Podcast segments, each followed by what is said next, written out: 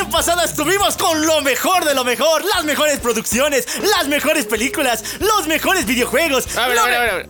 Carnal, ¿qué año piensas que fue el que acabamos de pasar? Eh, ¿2016? No, güey, fue el horrible, fue el fatídico, el desgraciado año del 2023. ¡Oh, la mierda!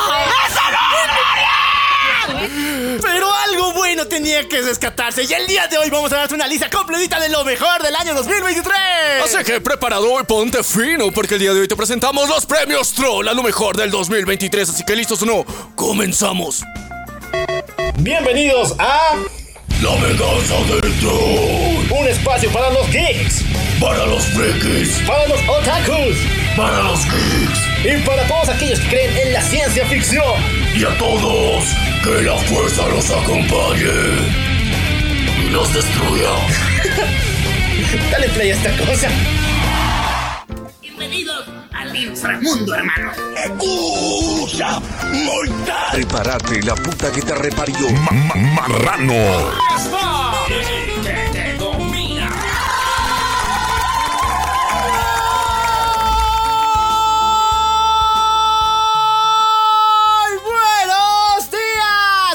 Tardes, buenas noches, buenos viajes trascendentales, buenas fumas verosas, buenos todos para ti, también para mí y buenas buenas para todo el mundo. Yo soy loco. Y yo soy Menia. Y eso es- La brutal, única y detergente venganza del Troll. Sí, muchachos, la comunidad. LBDT, perra. Muchachones, van a ponerse finos en la quinta entrega de los premios La Venganza del Troll. Y ya lo saben, si no han tenido la dicha de ser entrevistados y casi seguidos por estas dos personas, no han disfrutado de la vida. Estoy conmigo con Maniac y el loco. Sí, chicos, y el día de hoy siempre nos ponemos finos, facheros, facheritos, listos para empezar otra nueva aventura, en donde vamos a tratar de hacer una recopilación de todo lo mejor, los mejores momentazos, las mejores series, los mejores videojuegos, las mejores películas que tuvieron lugar en el 2023. No hay mucho bueno de lo que hablar, pero sí hay algo sabrosongo, hay cosas rescatables que han hecho que este año, pese a todo, valga la pena. Así que el día de hoy vamos a hacer una recopilación de cada uno de estos momentazos para todos ustedes. Además, ya lo saben que los premios La Venganza del Troll no te da un pinche trofeo con la cara de un hombre desnudo, no. ¿Qué, qué mamada será eso, no? ¿Quién hace esas barbaridades? Lo que te da es el premio de tu waifu favorita del año. Y este año, por una, por una autonomía, mejor dicho, por una autonomacia total, tenemos a dos candidatas perfectas. La primera es una mendiga eh, baja de autoestima total que se ha arrasado un tipo todas las veces, pero ustedes la aman. Hablamos de Kana de Oshinoko, que va a representar a la categoría de lo más popular de este fucking año. ¡Oh, sí, perras! Y también tenemos un nuevo trofeo a lo mejor, a lo besto, a lo más cabrón, a lo más chingón que sucedió también este año, que es nada más y nada menos que la única detergente y brutal. Desde Alemania con amor, güey. ¡Sí, chicos! ¡Qué amor! ¡Mucho amor! Con ustedes. Beatrix de Zombie 100. Eso se, llama como. Se llama como unos mejores personajes de Harry Potter, güey. Así que está real. Y es la mejor waifu. Es tierna, es bonita, adora Japón, tiene una armadura samurai. Es alemana, güey. Es alemana. No sé que ella tendrá el premio a lo mejor del fucking año, pero no tenemos que olvidarnos de las sorpresas, chicos, porque las sorpresas siempre están todos los años presentes en estos premios y este año no pueden faltar. Otra vez, con ustedes, el único brutal y sensual, Astolfit. No, Hideri. Hideri, Hideri. A ver, muchachos. ¿Por qué nombramos a Hideri como un trofeo dentro de la Venganza del Troll? ¿No quedábamos waifus en este momento? Sí, pero eh, bueno, estos trofeos. Somos van- inclusivos, perras. Somos inclusivos, bien dicho, somos inclusivos. Estamos siempre ante, la- ante las necesidades del pueblo y somos muy abiertos de mente, pero lo importante es que pusimos este premio para recalcar algunas producciones que personalmente nos han sorprendido y que no se ha llamado mucho la atención. Sí, eh, son, son, son categorías especiales para nosotros mismos y al mismo tiempo recomendación para todos ustedes y también porque son parte de la comunidad LBDT, perras. Así que eh, no se olviden que también con ustedes están nuestras waifus, las siempre eternas, las que siempre guardamos en nuestro corazón y que siempre estará acompañándolos ustedes por siempre y para siempre mientras escuchen la venganza del troll. Con ustedes, la única y brutal Emilia, la besta waifu. Oh, muchachones, un aplauso para la reina de Lulúnica que va a dar premio a lo más original. Aquellos conceptos que dicen, no, man, eso no va a funcionar, pero al final se robaron tu corazón, lo sabemos muy bien, putito. Funcionaron muy bien, decentemente. Son congratulations. Así que chicos, fue fue un, un, un- un- un excelente premio para todos ustedes, pero no nos podemos olvidar de la única sensual, la unicornia. ya. La dormidita. Sí. La ZZZ. La, la ZZZ, pero God. Con ustedes, eh, la única y brutal Re. Sí, muchachos, la RAM de oro que se destina a aquellas características especiales, luz de iluminación, paisajes, algo técnico que nos caracteriza muy bien. Y recuerden siempre la frase: Por mi barrio vivo, por mi waifu mato, maldita sea. Así que chicos, ahora sí es el momento de empezar con la Y vamos a empezar con las categorías de cómic. Mejor cómic del año, muchachos. Empezamos con lo más popular, lo más ricachino que a ustedes les gustó. Y sí o sí, ha llamado la atención. Principalmente en YouTube he visto que este cómic lo han esperado un chingo de veces. Me he preguntado por qué. Mm, ¿Quién se llevará a cabo la cana de oro, muchachones? Bueno, esto ni más ni menos que lo gana el gran cómic de. Radiant Black, muchachones. Se ¡Un lleva fuerte aplauso! ¡Un fuerte aplauso para ellos! A ver, muchachones, ¿de qué trata Radiant Black? ¿Por qué yo tengo que adorarlo? ¿Por qué tengo que leer esta madre? Imagínate tener los poderes de los Power Rangers. Prácticamente ser un Power Ranger. Tu sueño hecho es realidad. Pero no es debido a una invasión alienígena, sino más bien porque un tipo loco que escribía fanfics en su cuaderno de dibujo, en su cuaderno, en su diario personal, un día una luz alienígena se le aparece y le dice que todas sus ideas van a transformarse en realidad. Pero siempre y cuando él no tenga ni una pizca de intervención en esto. Así que él no se la cree y prácticamente le vende su alma al diablo, esa esencia alienígena. Y al día siguiente despierta en un mundo donde personas random son seleccionadas como su equipo de Power Rangers, ya que él había escrito en su diario que eso pasaría. Ahora, donde muchos dirían, yo soy el gran genio. Si yo escribo que ese edificio se cae, se cae. Si yo digo que el mal, el malo, el, ma- el malo pierde y el bueno gana, va a pasar. No, güey. Solamente lo que estaba escrito desde hace momento se cumple. Todo lo demás que va a escribir después, no. Y el tipo tiene que vivir en un mundo que él mismo ha transformado de las cenizas. Así que chicos, te jodiste por tu propia imaginación. Ese es esta brutal historia. Sí, muchachos, está brutal. La batalla entre el Ranger negro contra el Ranger rojo. Y de paso, el rojo es mujer, güey. O sea, está lleno de, de imágenes de acción. Full, una sorpresa increíble de colores. No sé quién hizo exactamente ese cómic. Es de Image, lo que me acuerdo. Pero, güey. Se merece un premio brutal. Un premio a lo más popular de este año. Un premio que es nada más y nada menos que la. Cana de oro a lo más popular, a lo más popu de este año. Eh, a lo más popu. A lo más popo y bien ganado, chicos. Bien ganado, bien merecido. Así que vamos a pasar a la siguiente, pero no menos importante. Cómic del Sí, año. Sí, muchachos, vamos con Conan, igual ganador del premio a lo más popular de este año. Conan es, no es lo que ustedes creen, no es Conan como tal, sino más bien es una parodia al género de brujería y espada. Este cómic nos relata la historia de un antiguo bárbaro al estilo de Conan, el original, que viaja en su mundo, está bien, increíble, pero que pasando en la época de matar al Señor Oscuro, él tuvo que evolucionar con el mundo y actualmente es una distropía eh, apocalíptica donde vivimos con esta época, con TikTok, con celulares, con toda esta mamada, pero aún en el medioevo, con elfos, con enanos, con dragones, y aún existen las profesiones de cazador, de bárbaro, y forman gremios para ir a sacarse TikToks y videos virales en esas mazmorras. Sí, porque es cool, ¿no? O sea, explorar esos lugares donde hace tiempo había un nigromante que podía sacarte la mierda. Pero ahora se ha convertido en un lugar cool, un lugar aesthetic. Sí, muchachos. Y bueno, Conan es un viejito que no se quiere acomodar a las nuevas épocas. Sin embargo, su querida waifu enana, porque es una enanita, le va a enseñar a punta de centones, si es que me entienden, cómo es de vivir de nuevo. O sea, adaptarse le- adaptarse a ese nuevo mundo. Sí, va a revivir a los muertos a centones y va a hacerle actualizar, le va a actualizar el software a centones, chicos. Qué rico, qué sabrosongo, en serio. Necesitamos, necesitamos más historias así porque son muy- Excitante. Gracias, Dios bendiga al creador de esta brutal serie. Y por eso mismo le damos el premio de. Gana de oro a lo más popular de este año porque raramente se hizo un chingo de popular en TikTok, así que premio a lo más popular, Conan. Conan con C, no con K, porque el K es el de Marvel, el, ese, el mastuco, el... Oh, soy testosterona. Sí, y las versiones live action son con C porque Arnold Schwarzenegger no quería pagarle a Marvel.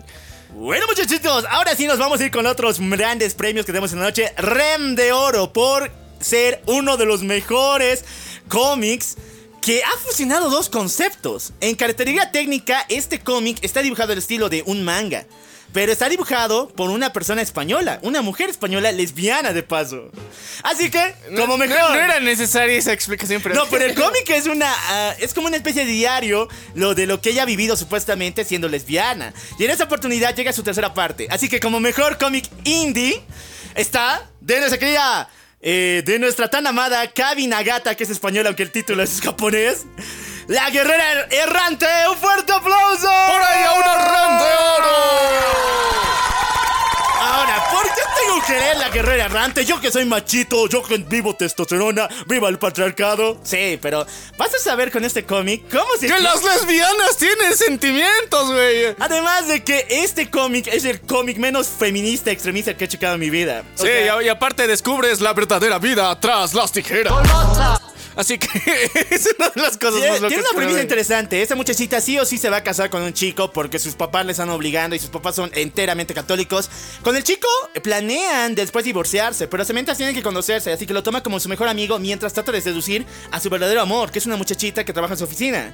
O sea, parece una historia muy al pedo de un triángulo amoroso, pero sale chido. Hay enredos, es brutalidad. Es un cómic muy buena y es casi la tercera parte de una saga que está lanzando ella, que es el mundo lésbico de Nag- Nagata, que es próximamente. Leanlo su saga, que está genial. Sí, pero chicos, no se olviden que, o sea, esto es culpa de que sus papás crean en Cristo Si Rey. alguien no cree en la fe de Cristo Rey, ¡me lo voy a coger! Les recomendamos que crean en la fe de Cristo Rey. Bueno, muchachos, sigamos todavía como mejor cómic indie y directamente de Inglaterra. O sea, tenemos desde España e Inglaterra. Igual tiene que ver con mujeres, pero no escrito por una mujer. Hablamos del señor Warren. Eh, Warren, güey, Warren, desde Inglaterra con amor para todos ustedes, sí, desde los que se apropian de la cultura ajena, de los que tienen los museos y las reliquias de todos sus países reunidas en un solo país, traen una de las historias más chingonas con referencias a luchadores mexicanos. Eso, ahí está. O sea, es un escritor inglés que es Warren eh, Ellis que vuelve a escribir un cómic, pero con indumentaria y con cultura mexicana. Hablamos del cómic de Do a. Muchachones, mejor cómic indie. Este cómic es brutal. Todo lo que pensaste de la lucha libre sale aquí, pero con una leyenda inmersa. En este mundo exploramos la lucha libre femenina, que rara vez es vista por los focos. Todo el mundo sabe que está la lucha libre de hombres y después la femenina. como No, tal. es que ya, ok, vam- vamos a aterrizar un poco esa idea. Ahora ya no es tan menos popular, porque antes era como relleno, ya, o sea, la, la lucha femenina en la WWE y en las demás ligas era como relleno. Desde que en LATAM y específicamente en nuestras amadas tierras existe el western de cholitas, se volvió un, o sea, el main event. El main. El main event son las cholitas, güey. Entonces, cuando se dieron cuenta de eso en el resto del mundo, dijeron, ¿y por qué mierda el poder femenino no tiene que mostrar, o sea, esa agresividad, esa violentitud al mejor estilo? Entonces, se fueron actualizando, eh, eh, llegando a México, llegando a Japón, donde, o sea, el main event era la pelea de chicas. Ahora en la WWE también está volviéndose eh, esa parte de los eventos principales. Pero en Inglaterra, chicos, les copiaron a los mexicanos hasta en las pinches máscaras para convertir en este brutal evento. Ah, bueno, no le copiaron, sino eh, se basa en México, sucede en México. Claro, escrito por un inglés, pero sucede en México. Lo que pasa es que una legendaria luchadora vive bajo la sombra de su madre, que es la leyenda de leyendas, y está a punto de romper su récord de invicto en un torneo mundial. Pero lo que pasa es que la mujer, su mamá, está tan traumada de conservar su, invictura, su máximo logro, que hace un trato con un demonio para que no lo logre, ya que fue la única forma de ganar dinero para ella. Entonces, el demonio absorbe a todas las luchadoras que estaban participando en el torneo y se los lleva al inframundo. Y aquí van a pelear con demonios. Todo porque la vieja no quería soltar el torneo. Ni para su propia hija, chicos, así que el brutal rem de oro para este brutal cómic. Tú a sé una maldita bastarda. Así que un fue- fuerte aplauso para este gran cómic que tenemos para el de hoy. Ah. Ahora sí, muchachos, vamos con los Emilias de Oro, que se vienen calientitos, bien sabrosongos. Porque Marvel tenía que aparecer, o sea, ¿cuántos cómics se lanzó Marvel? Ni una latino, ni una, güey. Pero al menos al final, algo bueno tenía que salir, ¿o no? Sí, algo bueno. Cochino degenerado. O sea, hay cosas raras que, que se les ocurre y, y extrañamente le salió bien, pero técnicamente aún así sabemos que es plagio. Eh, eh, cierto volumen. No es todo un plagio, pero como tal. Tenemos mejor del relanzamiento de una casa editorial, de una idea. El Emilia de Oro para Marvel con Fantastic Four número uno. ¡Fuerte los aplausos! Tengo que sacrificar 12 dólares para chequear Fantastic Four número 1 si ya lo has checado un chingo de veces. Porque en esa oportunidad, los fantásticos han vuelto a sus raíces. Muchachos, aunque no me crean, los cuatro fantásticos no siempre fueron la vaca, la oveja negra de Marvel. Ellos estaban en el top 100. Ellos siempre iban a la cabeza. Ellos eran el equipo por autonomacia. ¿Y saben qué les hizo popular? Enfrentarse a raros. Al hippie de la esquina, a ese le pegaban. Al corrupto alienígena que venía con cuatro brazos, a ese le pegaban. Cualquier cosa extraña que te imagines en tu casa, en el multiverso, los cuatro fantásticos iban y les daban un putazo. Eres como Scooby-Doo mezclado con monstruos, de verdad. Con superhéroes. Y con alienígenas. Y sí. alienígenas. Y este concepto dio mucho de que hablar, solamente que después se volvió campi y medio idiota. Y le dieron historias más profundas y la cagaron con los Cuatro Fantásticos. Sin embargo, Marvel dijo, a la mierda todo, después de vencer a Kang, los Cuatro Fantásticos tienen que volver a tener sus raíces. Y así lo hicieron, muchachos. Cada número es una idea más loca que la anterior y prácticamente han convertido a los Cuatro Fantásticos en la Doom Patrol de Marvel. Pero no lo digo a palabras secas, se enfrentan a lo que sea, a cualquier cosa con patas. Es enemigo de los Cuatro Fantásticos. Y actualmente tenemos un volumen bien chingón donde los Cuatro Fantásticos se enfrentan a los Vengadores Dinosaurios. Sí, chicos, se quedaron sin ideas. Eh, pero está genial. O sea, ya, estamos volviendo al origen de lo absurdo. Entonces está chido por ese lado. Sí. Ya, y esperemos que de alguna forma esto se represente muy bien en la próxima adaptación live action que piensan hacer. Porque, o sea, sospechosamente rebotear esta saga y después tener un proyecto. Entonces, o sea, sospechoso, ¿no? Esperemos que sea para bien, para mejor. Así que por esa misma razón les recordamos que Fantastic Four número uno otra vez tiene eh, una Emilia de oro. Sí, muchachones. Ahora vamos con las sorpresitas. Muchachos, saquen el surprise. Saquen, saquen el bulto. Porque le vamos a dar premios Hideris a dos cómics este año los que nos han sorprendido un chingo. Y los dos solamente son de DC. Bueno, un, los dos son de. Mejor dicho, uno es de DC y el otro es de Marvel. Vamos primeramente con DC que la recontra dado una gloria y un respectivo honor a un personaje muchas veces pisoteado. Primeramente pisoteado por Superman, después super- pisoteado por Jonathan Kent, su hijo gay de Superman, por toda la familia de los Supermanes y hasta que al final que incluso decidió casi suicidarse. Estuvo a punto de quitarse la vida, pero entonces Superman le dio un abrazo y le dijo, Le, "No, dijo, le, Connor". le dijo algo, le dijo algo. Arriba la esperanza, abuelita. Le dijo, no, Connor, tú también eres importante, eres útil. Y lo abrazó y con eso empezó la leyenda de Superboy, Man of Tomorrow. Que tiene un premio Hideri de oro para todos ustedes. Me sorprendió. No, no, no sabía qué pensar esta mamada. Estaba diciendo, no, güey, ha vuelto a tener el outfit de los años 90. Su historia está conectada más con otra mamada del mundo de gemas. Ya no es el Superboy que yo conocía. Y mejor si hubiera sido si se hubiera suicidado, como estaba el último capítulo de su serie. Pero al final Superman vino y le dijo en su cara, yo te aprecio, o sea, no tienes por qué buscar un- tu lugar en la familia. Tú ya tienes un lugar. Tú eres mi hermanito menor. Y ahí es cuando lo abrazó y actualmente Superboy está mediando entre kryptonianos que siguen viviendo en la ciudad de Kandor, que ya está fuera de la, de la botella que tenía, con la humanidad. Es prácticamente el embajador de estos dos mundos y está en medio de esta lucha y tiene que demostrar que tanto Superman y Jonathan ya no tienen que ayudarlo, él tomar sus propios caminos y está súper genial lo que ha hecho a Superboy. Así que DC, la volviste a hacer, papu, la volviste a hacer, papu. Sí, chicos, para todos ustedes le presentamos el premio Hideri de oro a Superboy, el hombre del mañana. Ahora sí, muchachos, Marvel no tenía por qué cagarla tanto, pero la cagó. Sin embargo, hizo algo al. Creo que en el mes de noviembre. Así al ras del año para salvarle y decirnos y no decepcionarnos tanto, sí. Muchachones, Spider-Man es el peor cómic. O sea, si hubiera un premio Amber, que ya mentira. Eh, pero está Ay, feo. Ya, ya. No le hemos dado el premio porque ahorita sigue continuando esa mamada, sigue cayendo en desgracia, lo han cuqueado, le han mostrado un futuro horrible. Super Mary Jane tiene un cómic más importante que él. Todos sus villanos lo han humillado. No, y es, es que yo creo que de olímpica. verdad, o sea, el, el- el principal punto es que todos pensamos que, que el querido Peter está diciendo... Ya no quiero vivir. ¡Dame No. esa salchicha! Ya no quiero vivir. Ya no quiero vivir, güey. Es que Marvel lo sigue jodiendo una y otra vez. Por eso es el peor cómic, el Spider-Man de la línea principal del 616. Pero cuando Marvel se dio cuenta de que la estaba cagando re mal, dijo... Güey, ¿no que vemos revivir el universo Ultimate? Con esa mamada de eh, Ultimate Invasion. Mm, sí. Después cuando trajimos al Sí, Maker, sí, sí, al otro otra Reed vez. Richard del universo. Sí, ese lo iba a reputear todo, iba a arreglar todo. Es, es- es el ayudador de Pipe. Oye, y si les gusta esa mamada, que nos hemos sacado bien de la manga porque nada tenía que ver. Y si traemos al Spider-Man del Ultimate. Eh, eso puede salir muy mal porque el Ultimate era muy odiado. No, pero ¿y, y si le damos hijos? ¿Si le damos familia? O sea, lo que le hemos quitado al verdadero, al original. Sí, sí, sí. ¡Oh, sí, chicos! Entonces, ¿cómo rescatar un personaje odiado? Denle hijos, denle chamba, güey. Denle chamba, Hideri.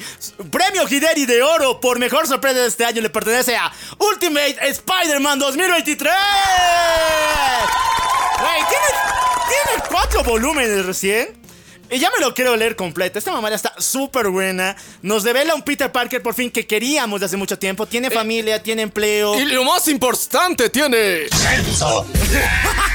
Sí, tiene sexo, güey. Se casó con Mary Jane, ya tiene familia, tiene hijos. Miles Morales la acompaña. Y el tipo no tiene por qué. Bueno, se transformó en una especie de Bruce Wayne. Actualmente sigue siendo Spider-Man, pero más está destinado a ayudar a Miles y a la, a la a araña familia. A, la- a la familia arácnida. A la Spider Family a seguir con su camino y a sus dos hijos para encaminarse en, en el mundo de los superheroísmos y tomar el mato del hombre araña. Así que está brutal, es como Spider-Man Range, pero no tan agey, güey. Y sin semen radioactivo. Aún. Aún no, así que de momento tiene dos bendis. eh, el amor de su vida está con él. eh, tiene eh, buenas relaciones en todo el sentido de la palabra. Así que por eso está muy bien. Este Peter nos sorprendió este año. Wey, wey, wey. Ahora sí, no sé si tenemos los dobles tambores, así que lo voy a poner marrano. Marrano. ¡Muchachones! Mejor, mejor, cómic del año. Güey, esta mamada rota esquemas. Todo el mundo quiere esto como pan caliente. DC lo hizo hacer, lo volvió a hacer, papú. Sí, lo volvió a hacer. aquí. Sí, así que a todos los de Marvel les decimos: ¡Cállate! ¡Hija de tu puta madre! Aquí está el papi DC. Muchachones, este cómic es gigante, es grandote, es masivo, así como las nalgas de Nightwing 100. Güey, no sé qué le hicieron a Batman, pero ya nos da ganas leer. Güey, en serio, ya nos da ganas de leer a Batman. Así que le dieron más importancia a otros personajes de la Batifamilia. Red Hood está cabrón. Damian Wayne ya tiene los Teen Titans y está brutal en su nuevo Nueva York. Porque, o sea, es muy nena todavía para Gotham. Pero a quien le dieron importancia brutal, volviendo en un faro de libertad y la conexión entre los Teen Titans junto con la Batifamilia y dando una complejidad única al equipo de los Teen Titans, es Dick Grayson. Nightwing 100, muchachos. Este cómic está brutal. Desde un comienzo nos revelan que Nightwing y Batgirl están a punto de casarse después de tanto tiempo. Van a formar una familia. Y al mismo tiempo tienen que cuidar la escuela de los Teen Titans. Es como ser un maestro y con superhéroes. Hasta mientras que tienes misiones salvando a la Batifamilia y a la Liga de la Justicia. Hay mucho olor aquí, güey. Y me suena demasiado un chingo a Young Justice. Y si han escuchado ese programa, han visto la serie, está brutal todo lo que está viendo con Nightwing 100. Sí, chicos, nuestro querido, el único, el, el más mujeriego. El más nalgón. Sí, el más nalgón, sí. El que las tiene de acero. Este cabrón se ha convertido y le damos el premio de Bellatrix de Oro para nuestro querido cómic, el más chingón, el más brutal, traído desde DC como pan caliente para todos ustedes. Nightwing 100. Ahora, muchachos. Sabemos que este año estuvo de la verga, y no puedo decirlo. Nightwing 100 sí es un excelente cómic, pero para superhéroes. Sí, porque realmente este año no estuvo lleno de grandes logros ni para DC ni para Marvel. Sin embargo, he tratado de leerme un cómic que me ha sacado todo, todo, todo, todo mi dinero. He tenido que comprarme los originales para terminar esta mamada. Y es uno de los más brutales. De el francés Matthew Bladlet llega a Dastrea, güey. Este cómic es brutal. Si tú quieres una historia que te agarche desde el primer momento y no te suelte, es esta mamada. Es una historia que nos cuenta la leyenda de Hiperbórea, una señor, una ciudad griega antigua que vive debajo de la tierra en una especie de cúpula gigante. Aquí se ve la evolución de la humanidad. Y lo peor es que su rey es inmortal, así que está en una especie de dictadura perpetua porque nadie de ellos puede sacarle. Vemos cada golpe de estado, cada persona sufrir, cada personaje morir y este rey sigue en el trono ahí malinterpretando todo, poniendo cizaña y para vivir su inmortalidad como Dios corresponda. Hasta que al final que se gana una armadura de, de madera y se vuelve una especie de árbol gigante aquí. Es brutal, muchachos. Es un libro muy grande, es un cómic brutal y tienen que leerlo. Hasta Andrea de Matthew Babler, un cómic del año. Así que chicos, el premio Bellatrix de oro para Adrastea. Sí, chicos, fue uno de los mejores cómics, muy raro, muy extraño, pero lleno de fantasía, mitología y golpes de estados como le gusta a Latinoamérica, chicos, para todos ustedes, con mucho cariño. Pero también tuvimos este año otras, otras cosas que nos llenaron de amor Sí, muchachones. y de eventos. Ahora nos vamos directamente al cine. Porque, muchachos, el cine de superhéroes, el cine en general, fue de la verga. La super verga este año. Todo el mundo cerró, todo el mundo perdió plata, pero unas cuantas siguen aquí. Y los chistes no faltaron. Así que, entre lo popular, muchachos, premio Cana de Oro le pertenece al morenazo, muchachos. Al hombre de- el- del evento canónico. Al muchacho de No me mires con ese tono de piel. Hablamos de Miles Morales y Across de Spider-Man. Cana de oro, güey. A lo más popu, a lo más popular este año. Eh, bien merecido, muy bien merecido, pero si, si bien tenemos que reconocer algo importante, con sobreexplotación laboral de por medio, o sea, eh, eh, Sí. así que eh, chicos, no les crean cuando Sony te dice que el año va a estar la siguiente, bueno, este año supuestamente va a estar la siguiente y final parte de esta película, la, para que se complete la trilogía, no es cierto, no va a pasar, porque esta, esta pinche película de animación cuesta un chingo. Y, es la chamba de mucha gente que al mismo tiempo tiene que chambear para que lograr hacer este producto. Y no, güey, no va a pasar. Muchachones, me encanta que los Spider-Verse, solamente que uh, esperaba un, Spider-Verse como tal, pero al final fueron los 12 minutos más... No, casi la media hora escurada entre la película, un evento con Gwen, después pasa a ser eh, lo de los padres de Miles, pasamos a pasarle a, la, perseguir a la, mancha y al final decide el Spider-Verse. No, no me molesta, está brutal, pero hubiera sido más chingón. Sin embargo, me gusta mucho la película, la veo una y otra vez y está fascinante. Así que premio bien merecido a lo más popular de este año, Miles Morales. Y un, y un mensaje para Miles. No me hables con ese tono de piel. Ay, no. Miguel Ojeda que dice que es un maldito, güey. Ahora sí, pasamos con el siguiente. Oye, ese también es moreno, aún así. Pero, pero con una de las mejores películas también de este año que nos trajeron de manos de Amazon. ¡Oh! Sorprendentemente, Amazon hace algo chido, ya. Premio REM de Oro por mejor concepto original, porque nunca he visto mamada así. Ni en mis peores sueños se me hubiera ocurrido algo así de Batman, pero Amazon lo hizo, muchachos. Y salió bien. Premio de REM de Oro para mejor concepto original. Vamos con My Little Batman. ¡Fuerte los aplausos! Muchachones, ¿quieres una película de Navidad? ¿Estás harto del regalo prometido? ¿Estás harto de mi pobre angelito? Pues cómprate Amazon porque aquí está My Little Batman. Una película navideña que realmente muestra lo que es salvar la Navidad, pero por fin, que no es salvar a Santa Claus. Sí, un poco de ambos, ya. Bueno, sí. Un poco de ambos, pero sí, chicos. Eh, lo más importante y lo más eh, espectacular que nos muestra particular esta película es a Batman como un buen padre, a Sí, Bruce güey. Wayne como alguien que quiere a, a- a- a la bolita de odio. Y una bolita de odio que no es bolita de odio, o sea, Sí, es apreciable. eh, eh, es el, es el, es el evento más what if que hemos visto dentro de todo esto. O sea, es una de las cosas más sacadas de onda que, que no- he- hemos podido encontrar dentro de este universo. Sí, muchachones. Así que ya sabes, si quieres una línea Navidad, ponte en el sillón, prende la chimenea, pon las medias y ponle My Little Batman porque está cabrón.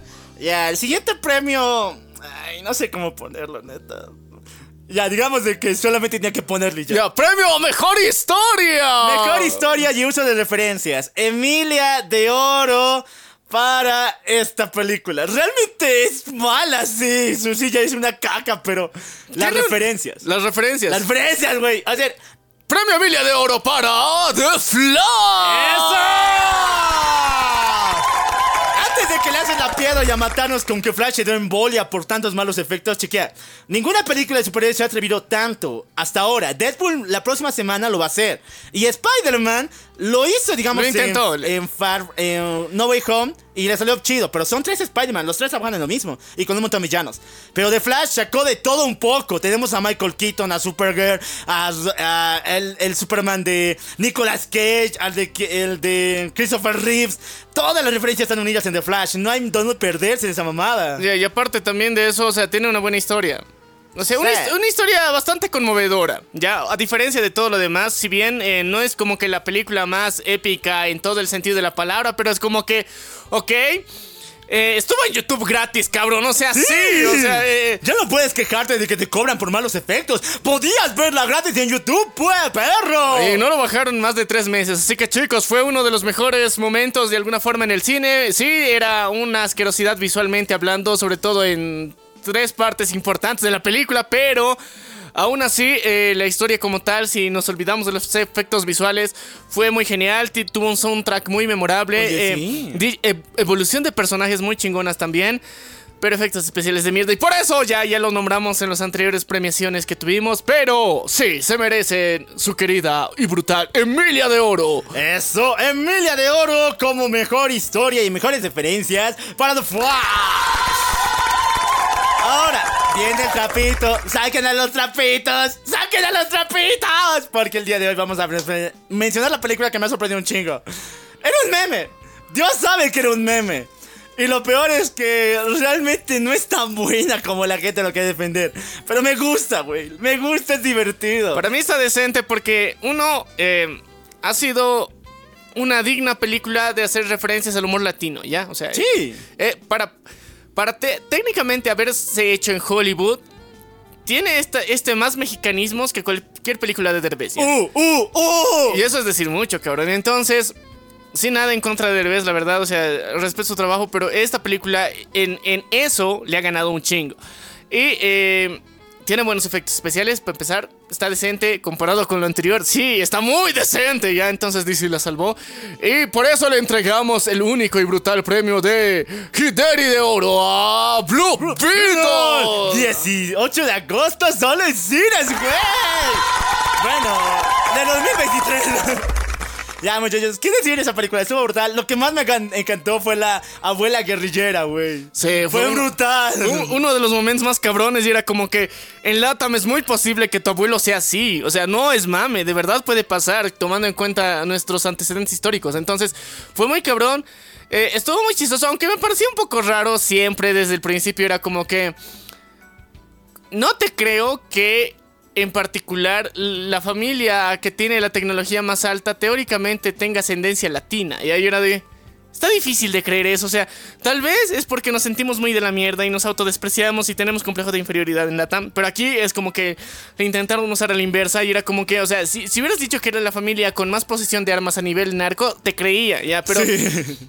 Pero ya, o sea, muy, muy pedos tercermundistas, pero aún así eh, yo creo que está bastante salvable. eh, eh, fue muy cómica, en, en- o sea, Bueno, yo opino que merece un gran logro. Primero porque puso una eh, brasileña en el papel de las chicas ricas, estuvo brutal. Yo esperaba una gringa nomás. Y después que mencionara a Omac.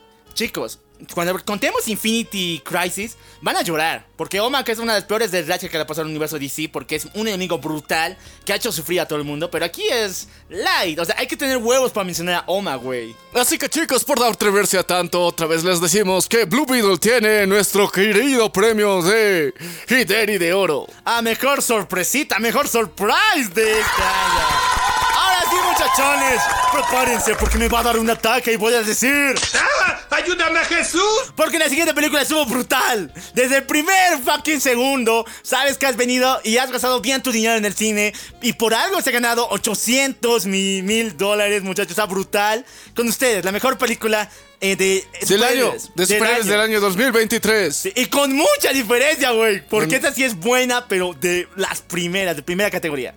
Con ustedes, premio Bellatrix de Oro a la mejor película de superhéroes de este año para Guardianes de la Galaxia Volumen 3. Ay, güey, estuvo brutal. lloramos, güey, lloramos ya. Sí, estuvo, yo lloré. O sea, estuvo muy triste la parte de eso que se despide de sus panas. Ay, lo O que sea, antes, durante y después de eso, o sea, es como que eh, es una gran película, es una muy buena película eh, y entonces es como que, bro, es la única película buena. Eso hace que la llegues a apreciar más, muchachos. Pisa Sí. y sus amigos van a casa. Es triste, pero de todas formas. No, es, es que mira, es tan buena que, o sea, si es que hubiera habido otras películas al calibre, esta igual hubiera estado por lo menos, o sea, En el top. En el top, sí o sí, porque es muy buena. Ahora, es ganadora porque no hubo películas buenas también. Sí, también, o sea, tenemos que aceptarlo, pero está, es- está muy buen, buenarda, o sea, Muchachos, el- superó a la primera y superó a la segunda con creces, cabrón. El alto evolucionador, evolucionador es un hijo de perra. Algo que Marvel no nos ha dado en mucho tiempo un villano de verdad. No el pinche Thanos de que voy a destruir la mitad del universo porque me da la. Y, y nosotros le decimos al alto evolucionador. ¡Váyase a la mierda! En serio, da ganas de odiarlo. Y ese es el trabajo del villano, Marvel. Atrévete un poquito más. Tus villanos tienen que dar miedo, como fue el alto evolucionador, un hijo de perra que le vale comino a toda la humanidad. Ese es su propósito. Además, me falta un nexo, porque yo, según los cómics, el alto evolucionador, el gran maestro y el gran eh, coleccionista son hermanos. Y son como. eh, y Ego también son celestiales. Y esa parte no me ha salido muy bien, no lo entendió muy. No, que o sea, un humano normal del futuro o parecido. Nunca lo han mencionado, ya. Pero lo tienes que mencionar, güey. O sea, ahí estás poniendo una buena califica, una buena conexión entre estos tres. Es que recordate que esto, o sea, James Gunn hizo esta obra maestra con resentimiento, cabrón. ya y- me y, salió bien, ya. Sí, con odio, güey. Con odio, o sea, con bronca salió esta cosa, pero salió bien, salió muy chingona. Y lo, lo más importante y lo más genial de todo esto fue ver a Peter Quill y a Rocket Raccoon darle un buen Martillazo en el ano. al alto evolucionador. Así que. Estuvo eh, cabrón, güey. Estuvo cabrón, estuvo de los mejores. Es la mejor película del 2023 de superhéroes. Así que, chicos, otra vez un aplauso brutal y una Bellatrix de oro para Guardianes de la Galaxia Volumen 3. Brutal. Vamos a cambiar de categoría a las películas normies, a lo más normie de este año. Referente al cine. Este año igual subimos repleto de mierda, una mierda sobre otra. Cada, cada mes estamos con, con, aquí con un hígado, un dolor en el hígado bien fuerte. Un hígado en el señor dolor. Pero hubo cosas rescatables. Así que premio Cana de Oro a lo más popu de este año. Y no me van a mentir, es mala película, muy mala película. Pero son sus memes de ustedes y sus tendencias culeras lo que le han hecho tan popular. Además, hasta cierto punto es divertido. Premio Cana de, A- de Oro a los más populares de este año. Barbie. Barbie, chicos, sí, con todos ustedes. El futuro premio. Eh, eh, o sea, premio Oscar a mejor actor de, del Ah, año, sí.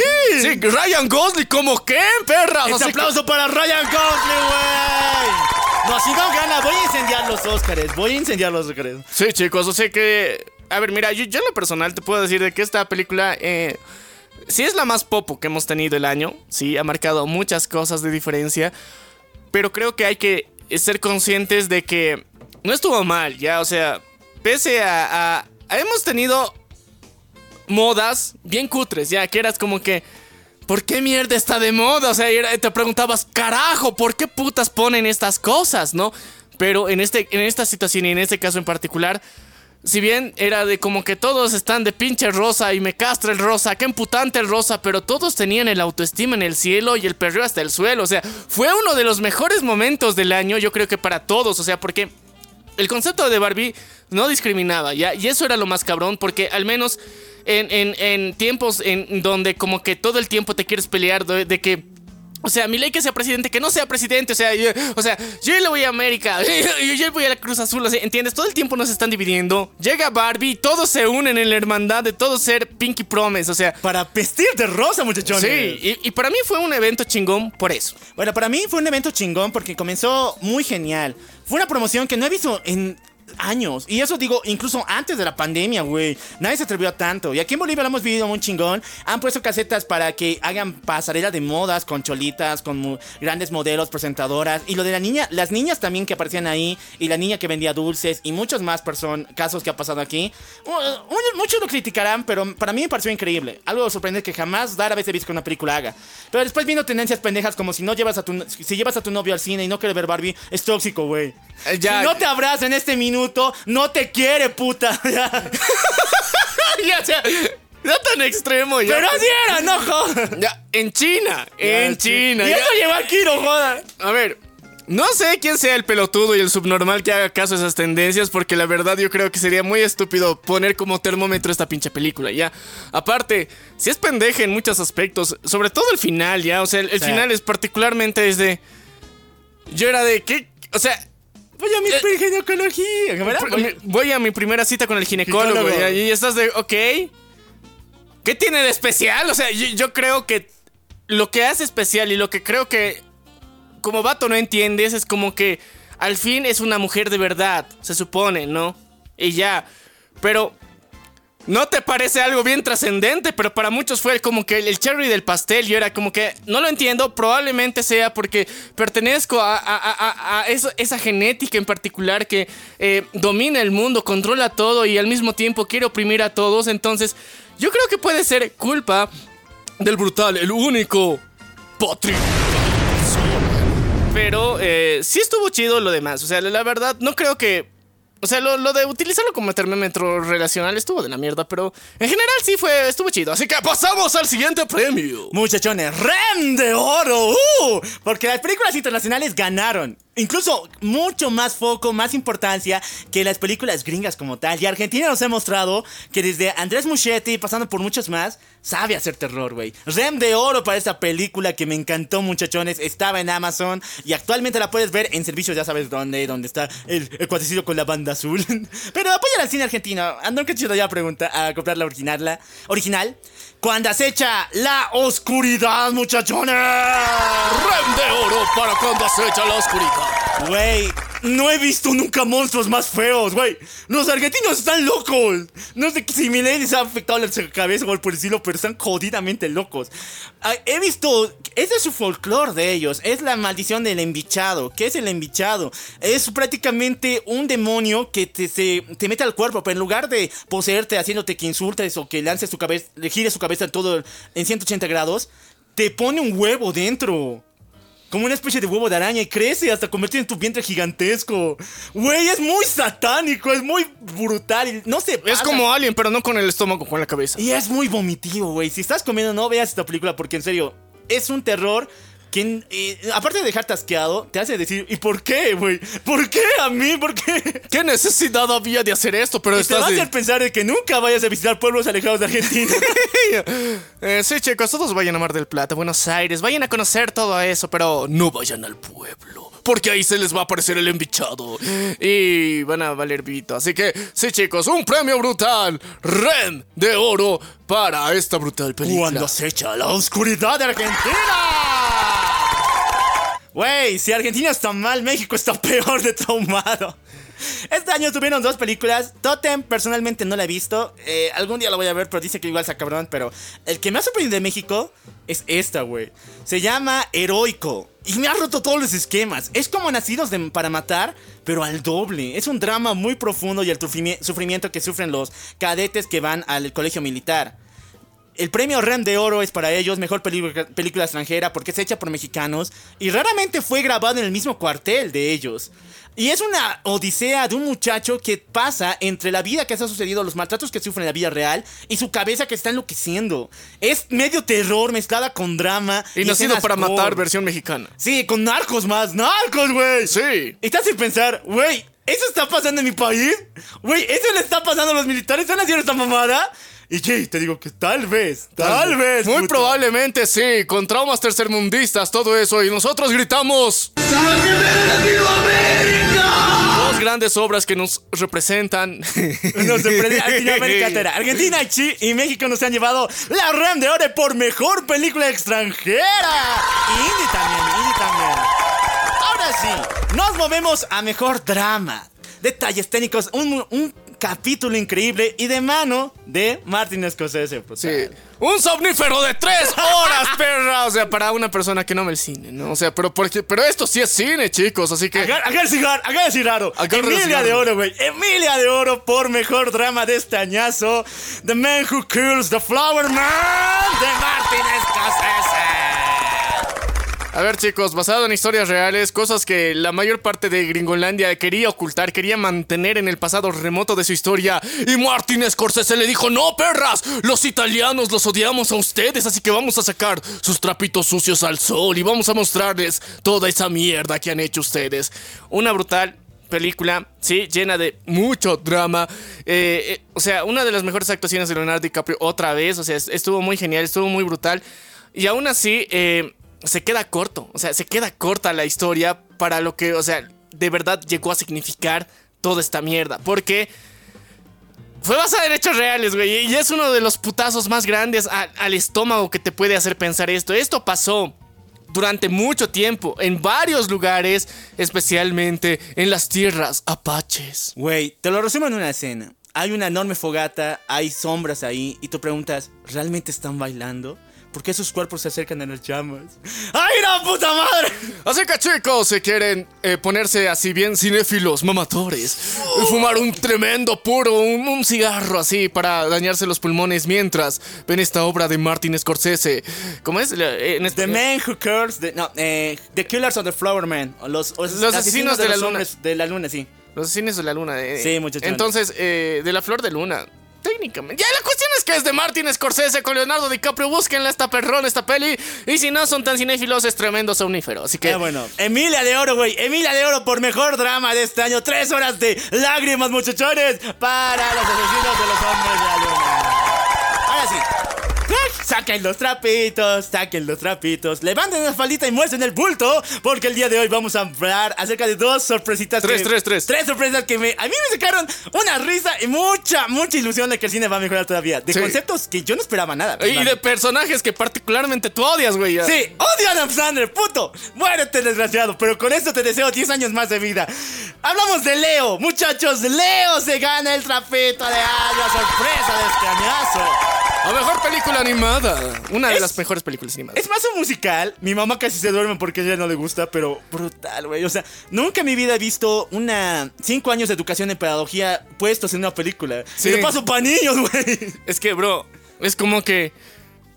Mucha, mucha gente me ha dicho, hubiera querido que así sea mi infancia. Y yo eres de qué verga, qué tan mierda ha sido tu infancia. Y luego empiezas a recordarte y estás otra vez ahí sonándote en tu cabeza. ¿Por qué? ¿Por qué a mí? ¿Por qué? O sea, ¿por qué yo tenía que nacer aquí?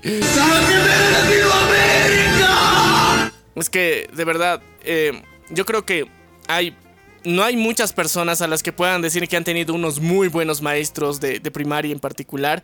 Entonces, eh, cuando ves esta película te das cuenta de que, wow, o sea, tengo la oportunidad de que las próximas generaciones que vengan, y no necesariamente hablando de tus propias bendiciones, sino también bendiciones ajenas, tratarlas con tantito respeto para que sean gente más decente, ¿no? Gente decente, ¿ya?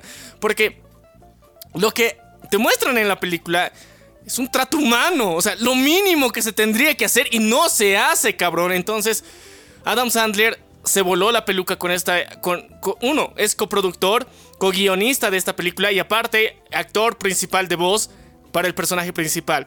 Lo hizo muy chingón, lo hizo genial, lo hizo muy memorable y conmovedor esta peli. Porque, bro, o sea. ¿Qué punto hemos llegado que nos falte esta mierda, ya? O sea, y- Puta, no, güey. Pero, premio Hideri de oro para Leo, Leo. muchachones, la iguana. La iguana abuelito que tú quieres, güey. La iguana abuelito que tú quieres. La, la iguana abuelito de mediana edad, recuerda, mediana edad, todavía no es abuelito. Ah, sí, tiene 75, güey. Sí, es de mediana edad para las iguanas. Bueno, muchachos, ahora sí. Esto es de Netflix, pero Amazon me robó el corazón este año con algo brutal. Eh, yo detesto mucho el cine inglés, o no sé, algo que tenga que ver con ese estilo medio inglés. Odio Orgullo y Prejuicio, odio Verganza y no sé qué más. Verganza. Odio ese estilo de película. Pero hay una película que me hizo decir, wey, no, los ingleses igual sufren. Los ingleses igual lloran. Y eso es el trapito de este año. Con ustedes, la electrificante vida de Mr. Will. Premio Hideri de oro. Wey. Doctor Strange, el actor eh, Benedict Cumberbatch. Benedict Cumberbatch actúa genial, en serio brutal. Cuando hizo de, de- cuando hizo de eh, Thomas Edison también le sale bien. En muchas películas que he visto está súper brutal. Y en esa película se la rifa entero. Tiene todo el manuscrito de los ingleses para hacerte aburrir. Tienes que pedirle permiso a la morra para salir, pero con una discusión con carta firmada. Tienes que contar una eh, para tus alumnas que vivan en tu casa. O sea, te, te hacía pensar, ¿en qué mundo estoy? Esas mamadas no pasan en ningún... En un, nunca he escuchado esas mamadas en mi vida. Pero tiene, está basada en hechos reales. Creo que es el creador de la cámara... Eh, Hiperbárica. hiperba- no, es una cámara especial que funciona con un choque eléctrico para tomar imágenes de más instan- eh, cámaras instantáneas, casi parecido. Pero lo más importante es de que eres el creador de los calendarios de gatitos. Te parece chiste ahorita, te parece chiste. Pero la serie, la película te va a hacer llorar, güey. En serio, chequeala. Cómo la descubres es una de las cosas más extrañas. Porque hasta este momento los ingleses tienen un concepto muy bajo de los gatos. Ahora sí se va a ir a la cárcel. Él profanó los gatos, él, Profanó los los- vendió. ya. Sí, güey. Por él es que la gente adora a los gatos, porque antes todo el mundo les tenía miedo porque o bien robaban comida o eran supuestamente ah, de mala suerte. Así que chicos, si quieres ver la leyenda, cómo surgieron estos dioses a nuestro mundo, cómo ascendieron, pues tienes que ver esta brutal y única historia. Dramón, güey, Dramón. Va a ser divertido, tiene todo el humor inglés, pero te lágrimas. Pero para continuar con esta nominación de los mejores premios a las sorpresas que tuvimos este año, una de las películas que pensaba que tenía en relación con el universo Star Wars, pero resulta que no, porque el título es bien pinche largo y porque sí, es del director de Rogue One, una historia de Star Wars. Llega esta película que se llama The Creator, que no tiene relación con nada del universo Star Wars, pero podría tenerla tranquilamente si quisieran. Premio Hideri de Oro a The Creator. ¡Sí, muchachos de Creator! Y a ver, resumen. Esta pinche película es propaganda robot, propaganda de inteligencia artificial, propaganda pura, ¿ya? Ahora, con las disculpas de la inteligencia artificial que nos hace la traducción de todo nuestro episodio. Sí, te queremos mucho, ChatGPT. Te queremos mucho. Eres pana. E- Eres pana, te, te queremos. Nosotros te valoramos y decimos gracias cada vez que te usamos, ¿ya? Em, es bastante interesante y sorprendente. Y lo más triste y al mismo halagador que puedes tener de esta pinche película es de que le ganó a Rebel Moon. ¡Ay, por no mucho, jodas! por demasiado, ¿ya? O sea, desde efectos especiales, desde el cómo va la historia, desde la- las escenas de acción. Funciona mil veces mejor que todo eso. Entonces, por eso se lleva el premio Hideri de Oro. Así que chicos, si quieren ver una historia no relacionada con Star Wars, que parece del universo de Star Wars, del director de Rogue One, una película, una, una, historia de Star Wars, llega The Creator con el premio. Hideri de oro, mejor sorpresita les. Ahora sí, prepárense muchachos, porque el día de hoy vamos a revelar a la película que se robó el corazón de todas las personas y le ponemos redoble de tambores.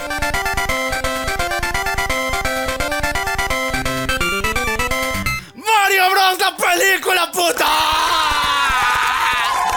¡Ey, ya no hay sacarle! Yo cuando se estrenó esa película, la fui a ver al cine con mi hermano. Dije, ya no hay mejor película, güey. Hasta aquí nomás llegó el top del cine. Y realmente tuve razón.